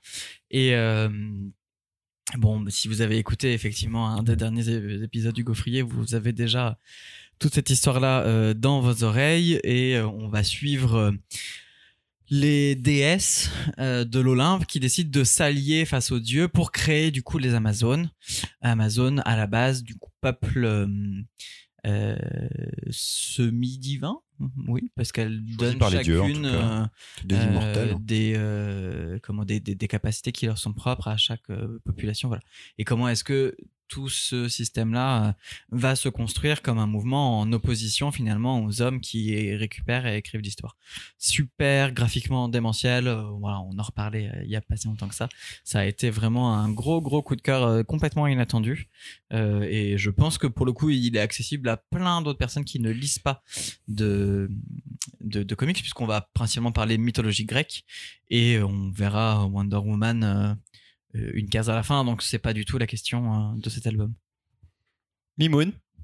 Eh ben, les- je valide les deux précédents déjà. C'est des choses que j'ai mis en pile pour Noël dans, dans ma librairie, dans le rayon comics. Et moi, j'ai- je conseille un livre de l'année précédente, Strange Adventure, qu'on n'avait pas chroniqué Oui. de mémoire. Non, j'avais pas eu le droit Non, de le Je crois chroniquer. que j'ai fait Supergirl, c'est ça? Oui, c'est ça. De- Du même scénariste, Tom Donc, King, c'est pour ça que je voulais de pas Tom trop King. Mitch Gerards et j'ai oublié un Doc dessinateur. Shanner. Et Doc Shanner, Doc merci Evan beaucoup. Shanner. Euh, et donc ici, on croise un personnage secondaire de, de, de, de l'univers DC Comics très populaire euh, lors de l'âge d'argent. Euh, le, le, enfin, euh, Strange, Doctor Strange, comment Adam Strange. Adam Strange, merci Strange. beaucoup. Euh, Adam Strange est un héros, en fait un humain, euh, on va dire à peu près lambda, envoyé dans l'espace sur une autre planète qui devient un héros. C'est un truc qu'il y a eu beaucoup dans la science-fiction américaine du XXe siècle. Euh, là, euh, il a été sur la planète, il a été sur la planète Ran. Il a aidé à empêcher une invasion extraterrestre, celle d'une horde qui s'appelle les Pictes, je crois. Euh, cette horde a envahi plein de planètes, plein de galaxies. La première fois qu'ils ont été arrêtés, c'est par euh, Strange euh, et par les Ran. Strange a eu fait des sacrifices, il a perdu sa fille, il a fait aussi des rencontres, il s'est marié avec la princesse de cette planète. Il est revenu sur Terre et est devenu un héros parmi les autres, euh, respecté par Superman, Batman. Il a écrit un bouquin parce qu'il prévient qu'un jour aura lieu une invasion des Pictes sur Terre, il faut s'y préparer. Euh, sauf que un homme va commencer à dire que tout ce qu'il dit est faux, c'est plein de fake news, euh, qu'il aurait fait des choses horribles. Cet homme va être retrouvé mort. Euh, Strange ne veut pas qu'on l'accuse, il va aller voir Batman en lui disant Ok, euh, enquête sur moi, sauf que Batman ne veut pas enquêter sur lui, il y a trop d'affect entre eux. Euh, Batman va demander à Mister Terrific, un personnage qui veut être juste le mec le plus génial, le plus intelligent sur Terre, d'enquêter. Et en fait, lui va se rendre compte qu'entre la version dans la version du bouquin, il y a des choses qui clochent. Et on va commencer à douter. Dans la BD, il y a souvent un système de trois cases euh, dans la BD. Et vous allez passer parfois euh, d'une case à l'autre, ben, du présent au passé, voir ce qui s'est passé sur la planète. On fait un peu comme le contenu du livre. Et le doute s'installe. C'est hyper bien fichu, c'est très intelligent, c'est un récit d'aventure qui est top. Et du coup, pour quelqu'un qui aime pas le super-héros, ça marche. À part Batman, Superman que vous croisez un peu, euh, on passe à autre chose. Et c'est surtout une réflexion. C'est une réflexion sur qu'est-ce qu'être un héros? Est-ce qu'on peut faire la guerre et être un héros? Tom King, encore une fois, on l'avait déjà dit sur Mister Miracle, euh, c'est un ancien de la CIA. Euh, il aurait participé, euh, en tout cas, il aurait été envoyé en Irak. Et c'est de ça dont il parlait. Je trouve que c'est l'un des auteurs américains aujourd'hui qui parle le mieux de l'Amérique d'aujourd'hui. Voilà, c'est. moi, j'ai adoré. Je trouve que c'est. On dépasse de loin le, le cadre du comic sur ce titre-là. Il vient de sortir un nouvel album, Human Target, Mhm. avec un nouveau dessinateur Greg Smallwood. Et pour info, tu dis qu'il parle bien de l'Amérique. Il fait Wonder Woman en ce moment en VO Mm, mm. et il parle de l'Amérique. Il invente un sous-État avec un super méchant fasciste et tout qui serait les États-Unis, les vrais, la vraie histoire des États-Unis. Donc il met cette thématique-là Mm. dans du Wonder Woman en plus. Mm. Hyper intéressant. En effet, Tom King est immense et Strange Adventure en est l'une des preuves. Euh, moi, j'ai mis, bah, en fait, j'ai mis Watchmen. J'ai mis Watchmen parce que ça reste un polar absolument incroyable qui n'a besoin sûr. de rien lire avant. Tu vois, là, tu as parlé de Mister Terrific, de plein de personnages qu'on connaît pas forcément Mm, mm. alors qu'ils sont quand même très accessibles, même si Mhm. on les connaît pas hein, dans ton pitch, euh, même si on connaît pas les noms, finalement c'est très peu important. Mais là, dans Watchmen, il y a vraiment rien à savoir. C'est une enquête avec euh, avec des personnages qui sont, fous. il y en a qu'un seul qui a vraiment des super pouvoirs. Ça va parler de la mort d'un super héros et du coup de la création des super héros, de la génération précédente des super héros. C'est un classique. Il y a eu un film. Euh, le film est même presque sympa, mais le comic c'est mille fois au-dessus. Et hum, en plus, il arrive à une période où je trouve ça très intéressant de pouvoir revenir sur certains personnages. Euh, J'ai beaucoup de, de euh, alors j'allais dire de héros, mais en tout cas de personnages que j'avais beaucoup aimés dans mon adolescence. Et je me retrouve, je me rends compte qu'en fait c'était assez affreux. Je trouvais Rorschach hyper classe, Mm. et c'est le premier des nazillons en fait quoi. Il est, il est extrêmement nazi. Il est officiellement Le. Rorschach de Tom King est génial. Exactement. un polar qui est une, une suite qui se passe en 2016 euh, de, de- dans l'univers de Watchmen. J'ai trouvé ça très bien et c'est une vraie remise en question de qu'est-ce que ce personnage-là, Rorschach. Exactement. Donc Watchmen, voilà, je recommande à tout le monde. C'est du comic sans être du comic. Ça fait partie du top 3 qu'il faut lire de toute façon, euh, avec Alan Moore au, au top de sa forme. Et euh, juste en parallèle, vient de ressortir la Ligue des Gentlemen Extraordinaires, que j'adore aussi de Alan Moore. C'est de l'action. Euh, L'édition actuelle, l'espèce d'intégrale à 90 Non. balles, Non, non, non. parce que le papier ne va pas du tout. Euh, pour les couleurs, mais elle existe encore en deluxe, foncez en deluxe, euh, c'est vraiment très très bien. Vous achetez la première intégrale à 35 euros, déjà vous allez vous éclater. C'est déjà vraiment très très cool. Euh, on continue sur le comics. Le comics a conseillé sans dire que c'est du comics.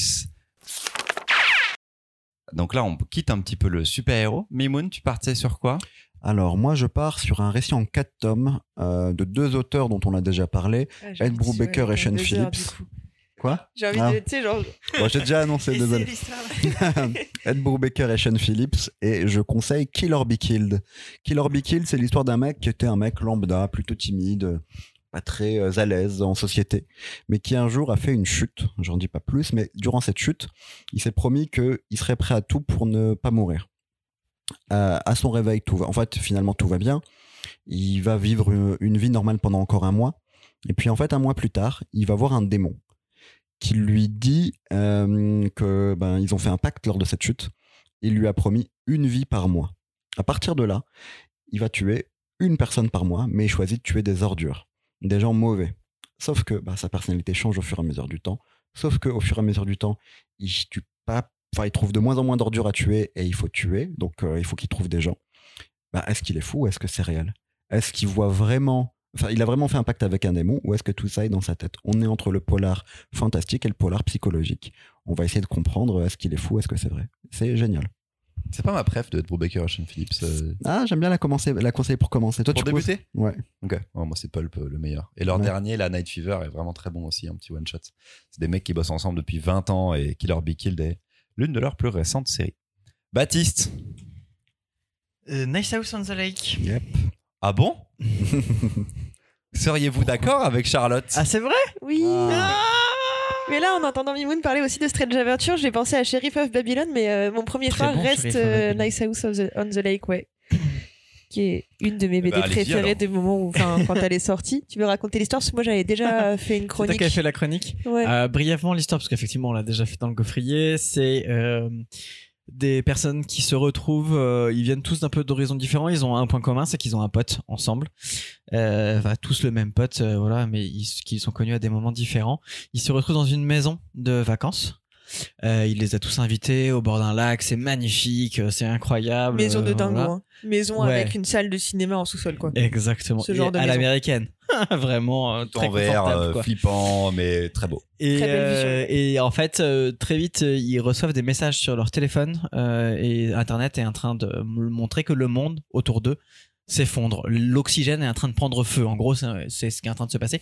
Donc tout le monde brûle, rien ne va, tout le monde est en train de mourir.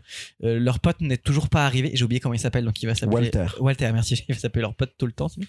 Euh, Walter n'est pas encore arrivé et euh, il se demande ce qui se passe. Il cherche à sortir pour essayer peut-être d'aller apporter de l'aide, de trouver, de comprendre. Et en fait, il se rend compte qu'ils sont entourés d'une espèce de cloison invisible de laquelle ils ne peuvent pas s'échapper.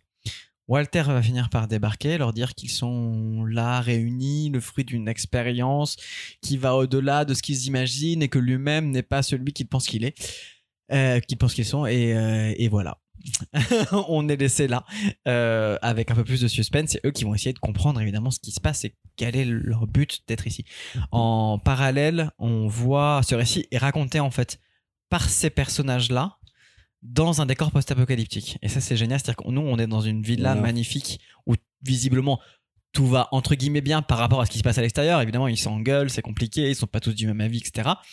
Mais on les voit nous raconter ça un peu à la Walking Dead, euh, chacun dans son coin avec ses armes à défendre son territoire. Et donc on sait pas exactement ce qui s'est passé pour qu'ils en arrivent là. Et donc au fur et à mesure, on va reconstruire l'histoire. Il y a deux volumes pour le moment et il y aura une Et c'est suite. trop bien. Et c'est génial. Ouais. Et effectivement, ça se lit même si euh, on est réfractaire aux comics. Euh, la preuve, Baptiste a aimé. Non. Et, à tous les comics. et non, c'était vraiment très très cool comme série. C'est vraiment un truc, un page turner, quoi. T'as Ouais, envie de de lire ouf. la suite. Et moi, j'aime bien le fait qu'on utilise des codes un peu horrifiques, un peu post-apo. Ouais. Mais en fait, c'est un récit très psychologique. Oui, et c'est et c'est clos, trop hein. bien, Ouais. ouais, c'est trop bien raconté. Enfin, vraiment, la narration, elle est incroyable. Et Tous les personnages sont facilement identifiables. Ils ont chacun un, dir- un caractère différent et enfin, c'est trop bien. Il y, a- il y a des suites là aux États-Unis un peu? Non, c'est pas encore, euh, ça n'a pas encore repris parce que donc à la fin de- du deuxième tome, on apprend que ce sera à suivre. C'était censé se terminer hein, Mhm. à la fin du deuxième. Ouais. Ils ont mis un petit to be continued et euh, Fin à du ce qu'ils annoncent, cycle. il y aurait tome 3, 4, voire 5, 6. Mm. Voilà, donc deux arcs encore euh, derrière. Mais la série n'a pas encore repris aux US. euh, le, le scénariste James Tignon, The Force, est sur pas mal de choses. Donc peut-être qu'on est sur une petite pause avant de mieux reprendre et de peut-être conclure. Quoi. Euh, et moi, j'ai choisi euh, Toutes les morts de Leila Star. C'était sorti l'année dernière. C'est mon petit chouchou de l'année dernière. C'est une série, enfin, c'est un one-shot sur euh, la réflexion sur la vie. Les couleurs sont absolument magnifiques. Une jeune, la déesse de la mort qui va être réincarnée dans une humaine parce que euh, son patron, le dieu des dieux, l'a virée.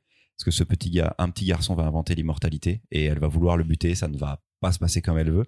Et ensuite, elle sera réincarnée plusieurs années plus tard. Et chaque chapitre, ce sera une réincarnation des années plus tard où elle croisera cet enfant. Et c'est euh, en très peu de pages, c'est à peine 120 pages, je crois, une histoire qui est vraiment hyper touchante. Donc euh, voilà, c'était, ça reste encore euh, l'album qui m'a le plus ému et que je vends le plus euh, en conseil ces derniers mois. Euh, ça ressort dans une version à 99 euros en dos toilé chez Urban la, Ouais. la semaine Si où vous l'avez pré- pré-réservé, vous allez avoir du mal à la trouver quand même. Euh, Celle-ci, ça va aller, je pense. C'est moins. c'est moins la galère que les années précédentes mais sur les collections Urban beaucoup, hein. Limited. Et euh, juste pour info, là, par rapport à ce qu'on a dit en comics, on est à 90% de titres chez Urban Comics. mm, mm. Voilà, on a peu parlé des indés, on n'a pas du tout parlé de Panini. Euh, J'ai fait du Delcourt là, du coup, moi. tu vois, tu as fait un. Delcourt, exactement. Mais sinon, euh, un peu compliqué. Urban a quand même un haut du panier et en indépendant, finalement, on commence pas par ça. C'est un, un constat, hein, c'est pas une critique, mais c'est un constat que chez Urban Comics, on a quand même des très très bons titres et de nouvelles sorties qui sont chouettes. Euh, on passe à la jeunesse. Ça fait déjà 1h10 qu'on parle. Putain. Les amis, on fait des pitchs un peu plus rapides. BD jeunesse, pour en finir, euh, pour enfin faire lire autre chose que Mortel Adèle à nos marmots. Euh, Baptiste, Beowulf, épisode C'était 95 du Gaufrier. une incroyable. Waouh! J'ai un peu bossé, j'ai bossé. Que- incroyable lecture, euh, c'est boulé au dessin et à la réécriture. Non, il est avec euh, un américain à la réécriture, j'ai oublié son nom. Heather Smith Ouais, je- ouais, Winner Smith, un truc comme ça. Ouais. Euh, bon, pour aller vite, incroyable réécriture d'une épopée euh, fantastique euh, nordique, je crois, à façon euh, enfant qui euh, déboîte euh, tout. C'est des, des, des enfants qui en fait veulent pas grandir euh, et euh, où tout est bien dans leur monde, mais qui vont se voir atteints d'une énorme maladie quand un- leur pire ennemi débarque et les touche, ils deviennent des ados. Voilà, ce qui est absolument horrible. Euh, et ils vont lutter pour garder cette souveraineté là. C'est adorable, touchant. Ça peut euh, se lire par des enfants qui commencent la lecture. Ça peut être lu comme une histoire parce qu'il est aussi bien découpé. À C'est la, à la incroyable. lecture, ça doit être génial, avec la scansion et tout. ça Ouais, parce qu'en plus c'est rythmique. Hmm, Charlotte. Oui. Tu as choisi une série d'un Lyonnais, mais que je n'ai jamais lu. T'as jamais lu Glouton? J'ai jamais lu Glouton. Ah, Glouton. Moi, j'ai choisi Glouton de Beignet. Euh, déjà, j'aime tout ce que fait Beignet. Euh, déjà parce qu'il a un nom hilarant. De un, Des parce que ça s'écrit B-N, euh, enfin G-N-E-T. Et euh, Glouton, c'est l'histoire donc d'un carcajou. Euh, Qu'est-ce qu'un carca- qu'est-ce qu'un carcajou? Un carcajou, c'est un glouton, c'est la même chose. C'est un Wolverine, C'est un si tu préfères. Baptiste Euh, valide, c'est bon, il a compris ce que c'était. Ça y est, je vois. dans Yakari et le glouton, euh, ça t'explique ce que c'est qu'un carcajou. J'avais pas la mémoire. Euh, bref, euh, un glouton qui du coup est une, euh, une bête qui ressemble globalement à un énorme blaireau mais avec des griffes et qui bouffe tout sur son passage. Euh, un truc un peu moins vénère qu'un ratel, mais quand même. Et il pas a... Ratel Le ratel, c'est celui qui s'attaque Euh, systématiquement non, aux couilles. ça, c'est un diable de Tasmanie. Oui, D'accord. Et, et bref, euh, ce glouton-là, en l'occurrence, euh, trouve que euh, il est le meilleur de toute la forêt. Il arrête pas de dire à l'ours, mais si, mais tout le monde sait que c'est moi le meilleur chasseur de toute façon. Il a un ego surdimensionné et euh, il va se lier d'amitié avec un chien. Et à partir de là, on suit leurs aventures et c'est hilarant. Il y a un chien, effectivement. et et c'est juste trop drôle comme tout ce que fait Beignet. C'est dans les Et- collections un peu BD Kids, donc Ouais, les formats sont justement un peu à la Mortelle Adèle, donc c'est encore plus Ben, simple à mettre ça. dans les mains. Bien vu ça. Parce que c'est tout aussi drôle, voire même plus, et au même format que Mortal Adèle que je parle de glouton. Mimoun.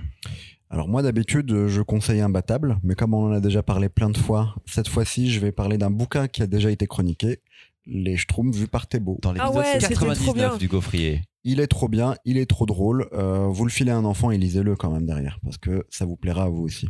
Il est si Le graphisme est incroyable quand même. Ouais, mais je, je crois qu'avant de le lire, Même les blagues. j'étais pas sûr sur bien. le graphisme, maintenant j'ai envie d'en relire d'autres comme ça. Hmm. Ah ouais. Moi, je suis dans une période où euh, les Ericorn, ça me plaît bien. C'est un début de série hyper simple en fait. Ah ouais, oh, Ouais. purée, je crois que je vois la couverture. Moi, je vois et c'est pas ce qui me donne envie de lire. Et je crois que je Non, l'ai. mais alors, Justement, c'est pour ça, c'est Je fait, crois que il je est- l'ai lu. Oui. C'est cinq petites licornes. En fait, c'est simple. C'est des meufs euh, qui c'est- peuvent se transformer en licorne et Ouais, c'est ça. Ah, Je l'ai lu le premier tome. Et en fait, c'est hyper cliché, mais c'est dirait bien un manfra du début des années 2000. Putain, même là, il me taille. Même là, il me taille. C'est mes recos de Noël et les gars, ils me taillent comme si je faisais une chronique. Et ben, c'est bien. Et dessus, il y a un petit sticker par le de- scénariste de Elle. Et c'est un peu le même délire avec les différentes couleurs et tout. 6-7 ans, il y a des princesses, il y a des Il y a un côté licornes. Super Sentai avec les différentes coup, les, couleurs. oui, mais c'est les enfants super. qui adorent Mortel Adèle, une personnage genre vraiment tyrannique et de l'humour noir vont adorer les princesses et Non, les mais au moins, licornes. tu fais lire autre chose et c'est ok d'avoir des princesses et des licornes et ça fonctionne trop trop bien. Je trouve ça léger et bien fait et les couleurs donnent envie aux enfants. Donc c'est en mode, J'ai le tome viens, un- j'ai autre chose, j'ai du fantastique en fait à te j'ai le donner. tome 1 chez moi, je vais le lire. Lis-le Je vais le lire à cause de toi. Mais ah ouais. Grâce à toi. Non, à cause. Euh, un seul tome pour le moment, mais euh, la série est à suivre. Euh, nouvelle catégorie, la BD à recommander à un ou une ado qui commence à moins lire parce que tu comprends, les livres, c'est un peu pour les enfants. Ces ados qui commencent à ne plus lire du tout. Ah, ils sont sur leur téléphone tout le temps. Là. Les, les, la génération, je sais pas à laquelle on est, la génération A, au bout d'un moment, on va être là. On a fait le tour de l'alphabet, ça devrait suffire, ça devrait finir. Euh, Charlotte, Oui, alors tout dépend de l'âge des ados, mais euh, moi j'ai mis Evol parce que pour le coup, pour des un ados. manga bien trash. Ouais, voilà. Bah, justement, pour des ados qui disent, ouais, de toute façon, la BD, c'est pour les bébés, tu leur fais genre, ah ouais? Tu veux lire un truc? Pas du tout pour les bébés. Un peu The Boys? Tu veux lire un truc un peu transgressif avec des ados qui tuent des gens Et lui, je suis sûr, l'ado, tu vois, selon son âge, il là. genre, qui frétille, il a fait Oh, Wow. oui. Oh ouais, vas-y, on peut faire ça. Mais le mec, il fait des trous dans la horte, là. Pas émo, ça c'est punk, c'est différent. Là, c'est nihiliste carrément. Ouais, c'est voilà, ça, Ah, c'est pas il ça, les trop- Il émos. est trop punk, Kaneko. Les émos, on est privilégiés mais tristes. Et du coup, on en a parlé dans un épisode du Gaufrier, mais globalement, euh, c'est l'histoire de trois ados qui euh, tentent de se suicider le même jour et qui, euh, déjà, on est au sommet du fun. Best plan. Eh, ça te dit, c'est après, on va se suicider. et qui euh, vont re- survivre à leur tentative et en plus euh, avoir développé chacun des pouvoirs, mais des pouvoirs un petit peu nulles au début. Euh, Il y en a une, elle fait des flamèches. L'autre, il fait des trous de euh, 3 cm de diamètre. Et euh, la troisième qui peut survoler un petit peu, enfin, qui peut léviter euh, cinq un petit peu, tu vois, sol. 5 cm du sol. Euh, il se retrouve dans le, dans le même hôpital psychiatrique et euh, décident de s'enfuir ensemble et à partir de là nouer une espèce d'amitié ou en tout cas ils vont essayer de se reconstruire ensemble et euh, de créer un groupe euh, de rebelles qui va s'appeler Evol. Et Parce qu'ils veulent l'appeler Evil, mais ils parlent pas bien anglais. mais il parle pas bien anglais. Et du coup, c'est un portrait d'ado En fait, euh, révolté, oui, C'est un peu con. hyper euh, hyper brut et, et c'était trop bien. Et Kaneko, il est trop fort, je l'aime trop. Euh, trois tomes là maintenant ou pas Mm, Trois, Trois tomes ouais. pour Trois l'instant, tomes ouais. sortis. hein. Et toute série toujours en cours, je crois. Toujours en Toujours en cours. cours. Mimoun. Alors, tout dépend de l'âge de l'ado. Comme je crois qu'on dira tous la même Vous chose. pouvez donner votre âge de départ si vous voulez. Par C'est contre, ça. Mimoun, si tu. Bah, ça euh, dépend de leur lecture aussi. euh, la table de mixage, les gens nous entendent plus. C'est pas grave. c'est pas grave. Ça dépend de l'âge et de leur lecture précédente. C'est Exactement. ça qui est Ils lisent plus. En fait, la vraie. Bah, ou alors truc- ils lisent trop. tu Allez- J'ai 11 aussi. ans et j'ai lu toute l'attaque des titans. Est-ce que vous pensez que. Ouais. Allez aussi en librairie demander des conseils, hein, n'hésitez pas et poser des questions précises. Mais Ça, c'est là, Mimoun qui me dit ta catégorie elle est nulle à chier. Mais il le dit très poliment. C'est exactement ça. Personne ne dit pour un ado. en tout cas, on pose des questions en librairie. Mais pour aller un peu plus vite, la BD que je conseille, à partir de 11-12 ans en vérité, euh, c'est Jim Hawkins chez Ankama de Sébastien Vastra. Ok. C'est une adaptation. Oui, le euh, truc euh, île au trésor. Exactement, une adaptation de L'île au trésor en bande dessinée, euh, anthropomorphique. Là, il y a une intégrale qui est sortie. Et j'en ai lu des adaptations de, de L'île au trésor en BD. Euh, ça doit être la sixième que je lis dans 12 ans. Euh, à chaque fois, c'est soit des... Ouais, 5, 6, je sais pas, mais un 13, truc comme c'était ça. pas le même chiffre. Il y a 13 ans, c'était pas pareil. Ouais, bon, c'était zéro sûrement à ce moment-là. Et donc c'est euh, d'habitude soit des résumés, soit des tentatives de réécriture que j'ai moyen apprécié. Là, il y a quand même le côté anthropomorphique où on change les noms des personnages euh, grâce à avec l'animal. Mais surtout, ce que j'ai vraiment beaucoup aimé, c'est que j'ai retrouvé le souffle épique euh, dans les dialogues de, de Stevenson, enfin dans les dialogues, dans la narration. Euh, L'auteur arrive vraiment à utiliser le, le- le texte de Stevenson. Parfois, il fait de la narration et de l'image, et les deux vous racontent deux trucs en même temps. Euh, moi, je me suis retrouvé comme quand j'avais 12 ans et que j'ai découvert Stevenson. Est-ce que je dois résumer l'histoire De l'île au trésor. trésor, il y a un trésor, il faut aller le trouver, c'est sur une île. Allez hop, c'est bon, ça Voilà, c'est fait. voilà, c'est fait. L'île au trésor, grand classique de la littérature d'aventure. Baptiste. Euh, moi, je suis parti sur des ados un peu up. Euh, Friday. Cool. Ouais Parce que. euh, Ça dépend je de l'âge, trouve hein. À la lecture que. euh, putain, ça dépend de l'âge. Je l'ai pas dit, t'as vu. Euh, je trouve qu'à la lecture, moi, ça m'a rappelé dans les- d'autres séries que j'ai pu lire récemment qui faisaient écho à mes lectures d'ados. Euh, mais les autodafeurs, par exemple, ce genre d'ambiance qui ont Mm. pas mal marché pour les ados euh, en lité. Moi, je trouve il y a Et, grave un euh, côté Buffy contre les vampires. Il y a aussi. complètement un côté Buffy contre les vampires de Putain, cette ça y est, on a trouvé comment vendre cette série. Mais on l'a. Non Ah, mais j'y pensais pas, moi, à faire un Buffy contre les vampires, tu vois. Mais sinon, c'est c'est Scooby-Doo aussi, avec Ouais. juste Oui, deux personnes. Mais... Ouais, bon, un mélange entre Scooby-Doo, et. Buffy contre les vampires. Les crossovers que vous attendiez tous. gaufrier, Marion euh, dirait que c'est de Scooby-Doo. Ouais. Euh, je l'ai plus, je l'ai pas noté celui-là, pardon, pour l'épisode. incroyable, euh, incroyable euh, récit euh, qui va mêler euh, fantastique et, euh, et monde réel. On est toujours un peu sur la, la tangente autour d'ados qui enquêtent. Je cherche mon téléphone, je trouve pas mon téléphone. Sélectionné au festival d'Angoulême. Ah, dans la catégorie jeunesse, Mimoun? Ado, ouais. Ouais. Ah, grâce à qui? Bah, au comité de sélection. Oui, voilà, Mimoun, dont il fait partie. Mon téléphone est derrière moi, évidemment. Deux tomes sortis pour le moment, le troisième est en cours de publication aux États-Unis sur la plateforme Panel Syndicate. On a bon espoir d'avoir un tome 2 avant l'été, un tome 3 avant l'été prochain. Tome 3 est fin. Et, et c'est moi après, oui, Charlotte, tu l'as fait. Et ben moi, je suis parti. bah, ça dépend de l'âge en même temps hein, sur les ados. C'est pas, c'est pas toujours pareil. Non, j'ai choisi bah, en rapport au Eric Horn, mais j'aurais dû mettre les chroniques dans l'autre sens. Je choisis Elle. Eh Tous les petits et les petites arrivent au rayon jeunesse, ils voient la couverture de Elle et ils se disent Je veux ça Sauf que les enfants, à ce moment-là, ils ont 7-8 ans. Et ils ont vu vice-versa, avec tout le principe des couleurs et des émotions. Et Elle, ça raconte un peu ça, mais du prisme des ados. D'une ado en particulier qui a euh, de multiples personnalités, euh, caractérisées par le fait qu'elle va changer de couleur de cheveux euh, au moment où les personnalités s'anime en fait, on va dire quoi, l'habite un petit peu plus. Et, et, c'est un récit ado qui est vraiment génial, mais qui est vraiment ado par contre, qui n'est pas pour les enfants du tout. Donc je suis obligé de mettre des freins et donc je passe sur les records pour ceux qui ont, euh, qui ont envie de lire Elle. Trois tomes terminés, les dessins absolument sublimes qui vont plaire aux petits et aux petites qui regardent des animés, qui sont qui aiment les films d'animation. Donc voilà, c'est mon c'est mon coup de cœur jeunesse qui se vend extrêmement bien tout seul, mais qui le mérite bien. C'est une c'est une très très bonne série. En trois tomes avec un coffret qui vient de paraître. On a encore quatre non trois catégories les amis. On approche de la fin. Après on va faire une petite pause là. Putain c'est long, 1h20 les amis. La BD de 2023 qui fera mouche pour n'importe qui. Charlotte.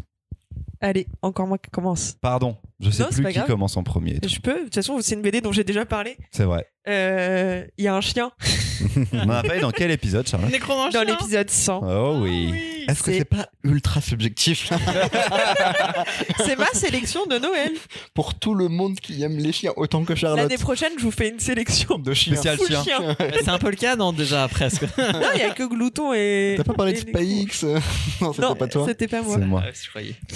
Euh, oui, le Nécromancien, euh, sorti en n'a sept- pas de euh, à la dans bordel. en septembre. Moi, une personne Euh, qui rentre, je peux pas lui conseiller le nécromancien. Mais si, ça marche à tout Ça le marche monde. très bien. ouais. Ah, vous cherchez une BD sur l'art, le Nécromancien. Vous voulez un récit émouvant, le Nécromancien. Vous cherchez une BD drôle, le Nécromancien. Vous voulez une BD euh, sur la concurrence entre deux mecs qui se détestent? Le Nécromancien L'amour trahi, nécromancien, amitié trahie.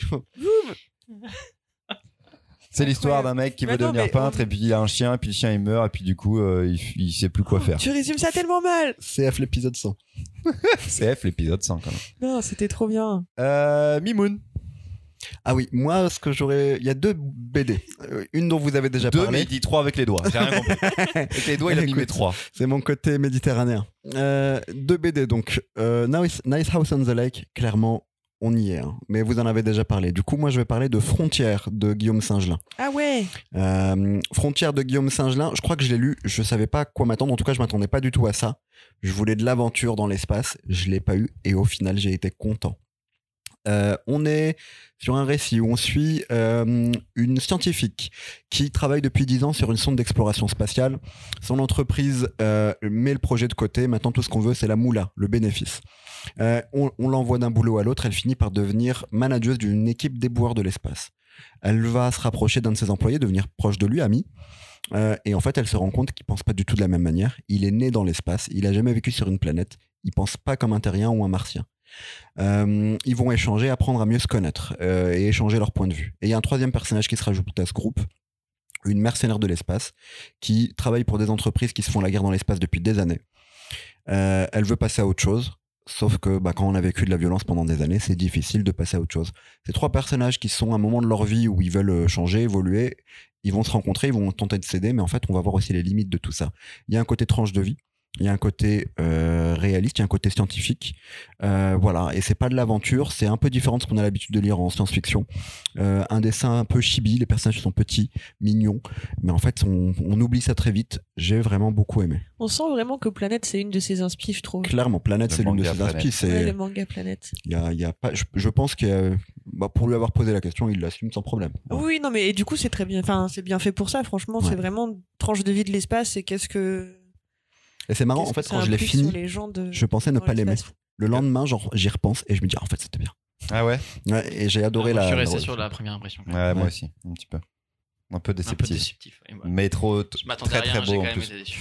Mais c'est parce qu'il a un petit côté naïf, mais de temps en temps, c'est quand Oui, même bien d'avoir des fins qui finissent bien. Je suis tout à fait d'accord, mais il y a un peu trop de Deus Ex Machina pour moi. Ah, je sais pas, moi, moi, ce que j'ai bien aimé, c'est que c'est vrai que dans les BD de SF, on a toujours le moment où, tu dis, ah, religion, du coup. dans, dans l'autre sens, où tu dis, ah, euh, il y a quelqu'un qui va mourir là, et en effet, quelqu'un meurt. Là, chaque fois que je me disais quelqu'un va mourir, bah, en fait, c'est pas ça l'enjeu. Et, je- et je crois que ça m'a vraiment fait du bien aussi. Baptiste, ta BD. La voix des bêtes, la fin des hommes Oh, Chronique Oh. au gaufrier Ah, aussi. Chronique agrafée par moi-même, c'est quelle originalité. C'est un peu ton album Mais, de l'année, euh, quoi. Je, je pense que c'est, je sais pas mon album de l'année parce que c'est pas ma BD préférée, mais je pense que c'est une BD grand public. Je pense que c'est une. BD qui plaira à beaucoup de monde parce qu'elle a plusieurs thématiques, euh, qu'il y a des thématiques qui sont des thématiques sociales, qu'il y a des thématiques qui sont les, bah, la thématique féministe qui est très importante. Il y a la question de euh, Anti-religieuse. anti-religieuse, tout- anti-sectaire plutôt, je dirais, qu'anti-religieuse. Euh, Il y a la question de, du polar, c'est un a un polar, polar, en fait aussi, polar, tout simplement. Et ça, ça marche super bien. Donc je trouve qu'il a beaucoup de moyens, enfin il a pas mal de possibilités de toucher plusieurs personnes. Et du coup, ça marchera bien. Mais tu vois, là, pour. Moi, j'ai trouvé que. T'étais déçu. Ouais, j'en voulais plus. En fait, à la fin, je trouve que c'est pas totalement fini. J'en veux plus. On passe à l'OVNI de 2023.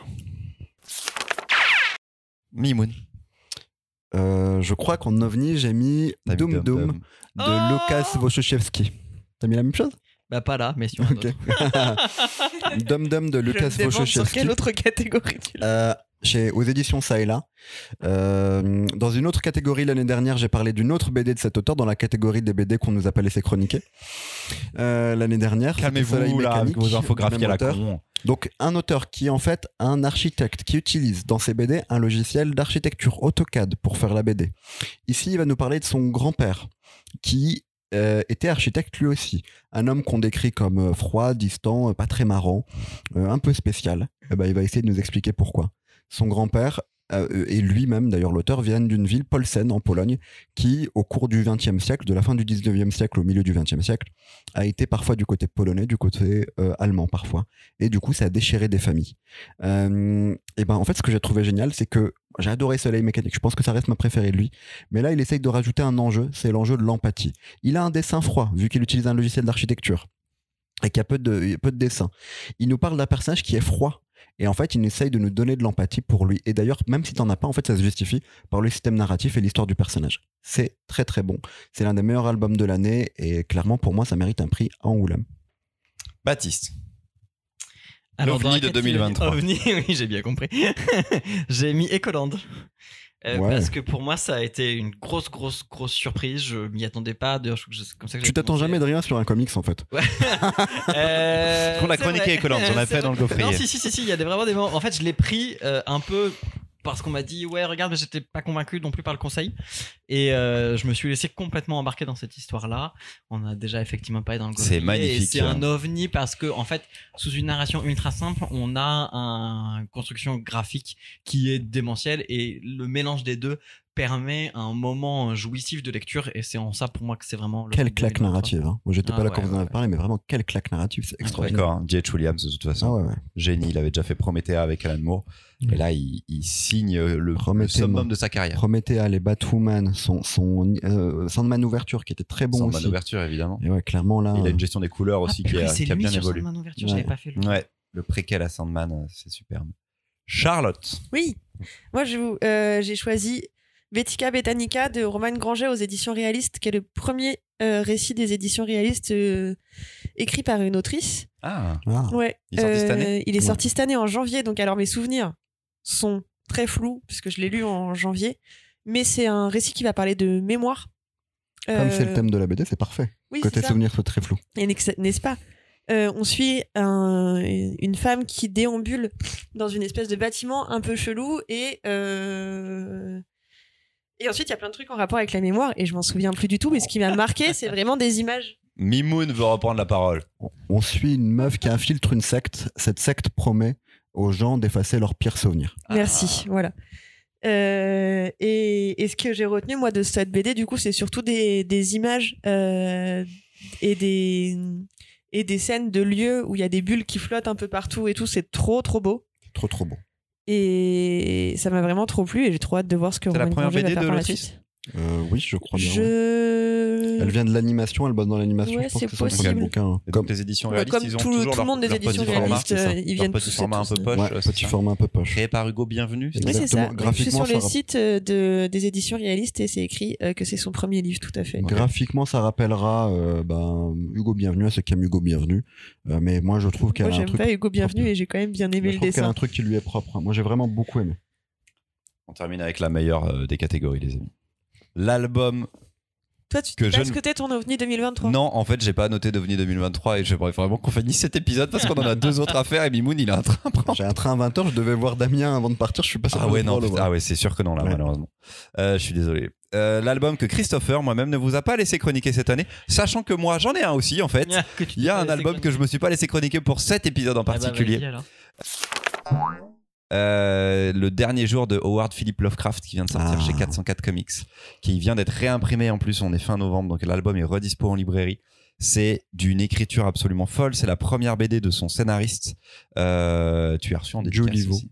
Romuald Julivo, euh, qui est un auteur parisien qui avait déjà fait un roman et de la BD et de la, qui est dans des la- albums jeunesse. Dans la ouais, dans l'album jeune, enfin dans le- Voilà, mais là il écrit sur jeunesse donc le 20 ans. dernier jour de Lovecraft où il, il serait atteint de démence et il serait sur le point de mourir. Il est un peu visité par un personnage qui va lui faire retracer sa vie. Qu'on connaisse ou pas Lovecraft, peu importe en fait. Le texte à lui-même euh, se, se tient et en plus les dessins de Jakub Rebelka sont d'une dinguerie. Ça, ça bouge entre le gris et le rouge. Le rouge il est pétant comme des viscères.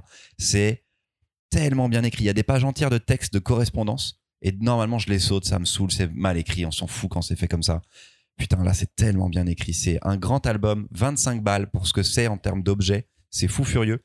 Même si vous ne lisez pas de Lovecraft, si vous n'aimez pas Lovecraft, si vous ne connaissez pas Lovecraft, vous pouvez y aller. Ça parle de créativité, ça parle de de- d'héritage, de, témoignage, de ce que laisse vraiment une œuvre et euh, de ce que sont les artistes en- aussi en réalité. Ça parlera de la xénophobie et de l'antisémitisme de Lovecraft aussi. Ça n'oublie aucun des sujets de la vie de ce mec qui a posé les bases du récit de genre euh, du XXe siècle.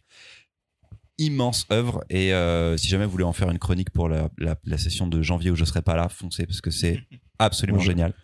Et donc pour euh, faire une euh, équité, enfin vu que je ne faisais pas de chronique à cet épisode-là, et ben j'étais malheureusement je n'ai pas pu le faire. Allez en librairie déjà regarder le livre, juste touchez-le. Ça, ça c'est la main du livre, c'est magnifique. Mais vraiment, juste touchez-le. 404, les, bou- les bouquins sont toujours beaux. Euh, Baptiste, donc, Oui, ça va aller vite. Ça va Moi, aller c'est vite. Doom Doom. L'album que Christopher. J'ai failli le mettre dans cette catégorie. Bah, on comment aurait- ça t'as failli le mettre? T'as jamais été là, t'as jamais pu me le proposer, bah, Mimoun. je t'ai proposé quelques titres que t'as refusés, même si j'étais pas là. Et euh, voilà, pas grand chose à rajouter par rapport à ce qu'a dit Mimoun. Moi, j'ai beaucoup adoré tout ce qui était le traitement du PTSD, la fluidité narrative. Il crée à un moment une fluidité avec un sens de lecture à l'intérieur de la bulle case, enfin, Trop qui fort. est juste incroyable.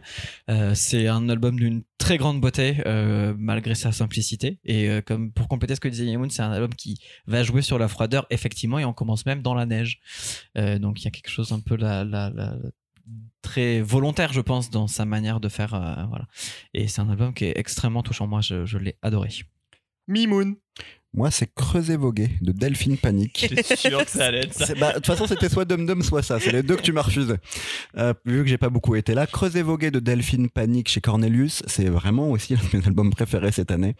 Euh, Delphine Panique euh, va On avait raconter en déjà gros. parlé de Delphine Panique. Alors, On avait fait un sur un bateau, non? Il y avait pas déjà un truc sur un bateau de Delphine Panique C'est possible, c'est possible. Ah, le- son Delphine et truc Panique sont sur un bateau. Delphine Tambalo qui Un, un album qu'avait chroniqué Louise, t'as raison, je crois. Je sais plus. Oui, je pense que c'est possible. On va, on va chercher. En gros, euh, ici, Delphine Panique vous explique qu'elle a bossé pour des revues de bande dessinée qui font du reportage, euh, sans les citer, la revue dessinée et Topo, et qu'elle n'a pas aimé ça.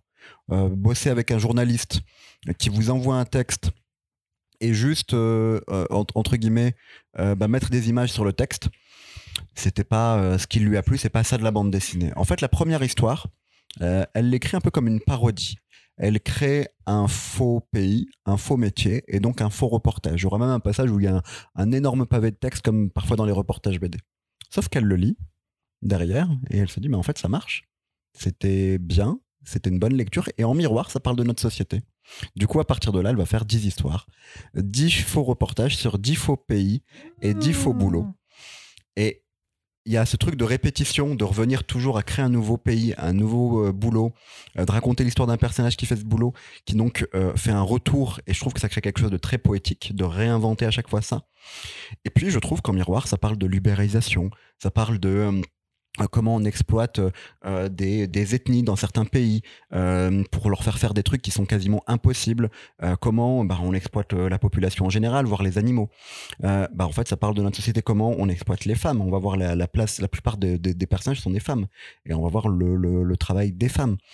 Euh, voilà, j'ai adoré, c'est à la fois très poétique, et vraiment, je le- je- moi je l'ai lu comme une expérience poétique, parce que la poésie c'est l'art du retour, l'art de l'allitération, l'art euh, du retour euh, de l'image qui revient constamment, de la métaphore filée notamment. Bon bref, euh, vous avez compris l'idée, et là pour moi il y a quelque chose de poétique euh, dans ce récit, et en même temps, malgré tout, c'est quelque chose qui parle de notre société. On termine avec Charlotte. Oui. Sur l'album que je n'ai pas voulu que tu chroniques cette année. T'as pas voulu que je chronique Corps vivante de Julie Delporte aux éditions Popo? Et ça m'a rendu très triste. Parce que j'adore l'écriture de Julie Delporte, qui raconte l'intime à chaque fois, euh, et qui le fait avec une poésie et une beauté à la fois dans le dessin et dans le texte qui est hyper prenante. euh, d'Encore Vivante, elle raconte qu'à 40 ans, elle s'est rendue compte qu'elle était lesbienne. Et elle va raconter comment est-ce que euh, finalement il y avait peut-être des petits indices un petit peu avant. Euh, comment est-ce qu'elle a fini par, euh, par s'en rendre compte, par, euh, par réapprendre un petit peu du coup euh, à aimer. Et le tout avec des dessins de coquillages, des dessins de fleurs, des dessins de trucs hyper naturels. Parfois elle va aussi euh, s'inspirer de, euh, du travail d'autres artistes. Et c'est juste trop beau. Elle avait, c'est un bon complément. À, moi aussi, j'aurais voulu, enfin, je voulais l'emporter. Qui se lise très bien aussi, enfin qui se lit très bien aussi et dans lequel parfois elle fait un petit peu référence d'encore vivante. Et, et c'était pareil, assez poétique et très très beau. Un peu de l'essai. C'est pas totalement de la bande dessinée, c'est pas mal du, de la- du texte illustré. Pour moi, c'est de la bulles. bande dessinée dans le sens où il y a quand bon même un du truc, terme. une trame narrative. Oui. Et c'est pas du coup que de l'illustration. Ouais. Mais euh, Elle, elle construit vraiment une œuvre autobiographique. Euh, moi, ouais. j'avais pas vraiment aimé le premier que j'avais lu d'elle, le journal, mais c'est vrai qu'il y a une évolution. Entre temps, elle a écrit un recueil de textes qui s'appelait Décroissance euh, sexuelle, Ouais. euh, au- auquel elle fait référence aussi dans aux celui-ci. euh, éditions du Cygne Non, c'est un truc avec un oiseau, je crois, le- le- l'édition. je sais plus. Et en tout cas, il y a une continuité. ça peut se lire seul, mais il y a une continuité autobiographique aussi. Oui, c'est ça. Elle construit une vraie œuvre, tu as raison. Et c'est un, un album que moi, je mets souvent en avant dans, dans notre rayon un peu sujet de société, féminisme et tout. Et c'est un album qui parle rien que par la couverture en l'ouvrant. Et euh, les, les lectrices et lecteurs sont vraiment hyper curieux et font confiance à l'album euh, tout court. Et je pense sont très touchés par Julie Delporte. C'est vrai. Ça en fait un album que je trouvais difficile à chroniquer et, et donc je l'avais pas choisi euh, pas mal de, de Alors, fois. non pas aux éditions du Cygne, mais aux éditions Loi de Cravant. Il y a un oiseau. un oiseau. Pour Allez, des voilà pour ce hors-série de Noël 2023. On va faire une petite pause et enchaîner sur les épisodes 105 et 106. Il nous reste beaucoup en fait à faire. L'année se termine dans quelques jours. On espère que vous allez en profiter pour voir vos proches et passer de cool moments avec elles et eux. Et puis, si ça s'accompagne d'une belle lecture BD, eh ben, vous aurez tout gagné. Et puis nous aussi un petit peu. D'ici là, Mimoun, Charlotte et moi, euh, on sera en librairie. Donc, souhaitez-nous bonne chance euh, pour le mois. Baptiste, profite bien de ton premier Noël dans ton bureau. Trop de la chance. Trop de la chance. Allez, à dans deux semaines pour un épisode au format classique. Ciao les gaufrettes. Salut les copains. Ciao.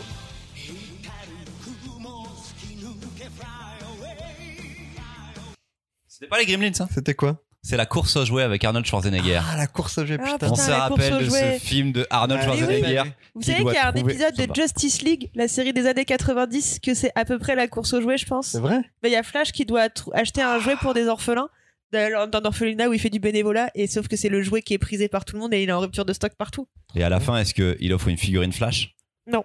Ah, il offre le jouet, mais qui a été modifié par le gorille au gros cerveau, là. Le Gorille à. Grod. Gorille à gr- Mais qui, du coup, après, va contrôler tout le, Le monde. blanc, c'est le gorille à grode ou c'est. le- Ou c'est euh, Ah qu'il y a deux gorilles. Ah ouais, il y a deux gorilles. Le blanc, je sais plus comment il s'appelle. Ouais, enfin bref. Non, parce que c'est la magie de Noël et du coup, pour cet épisode, il est gentil.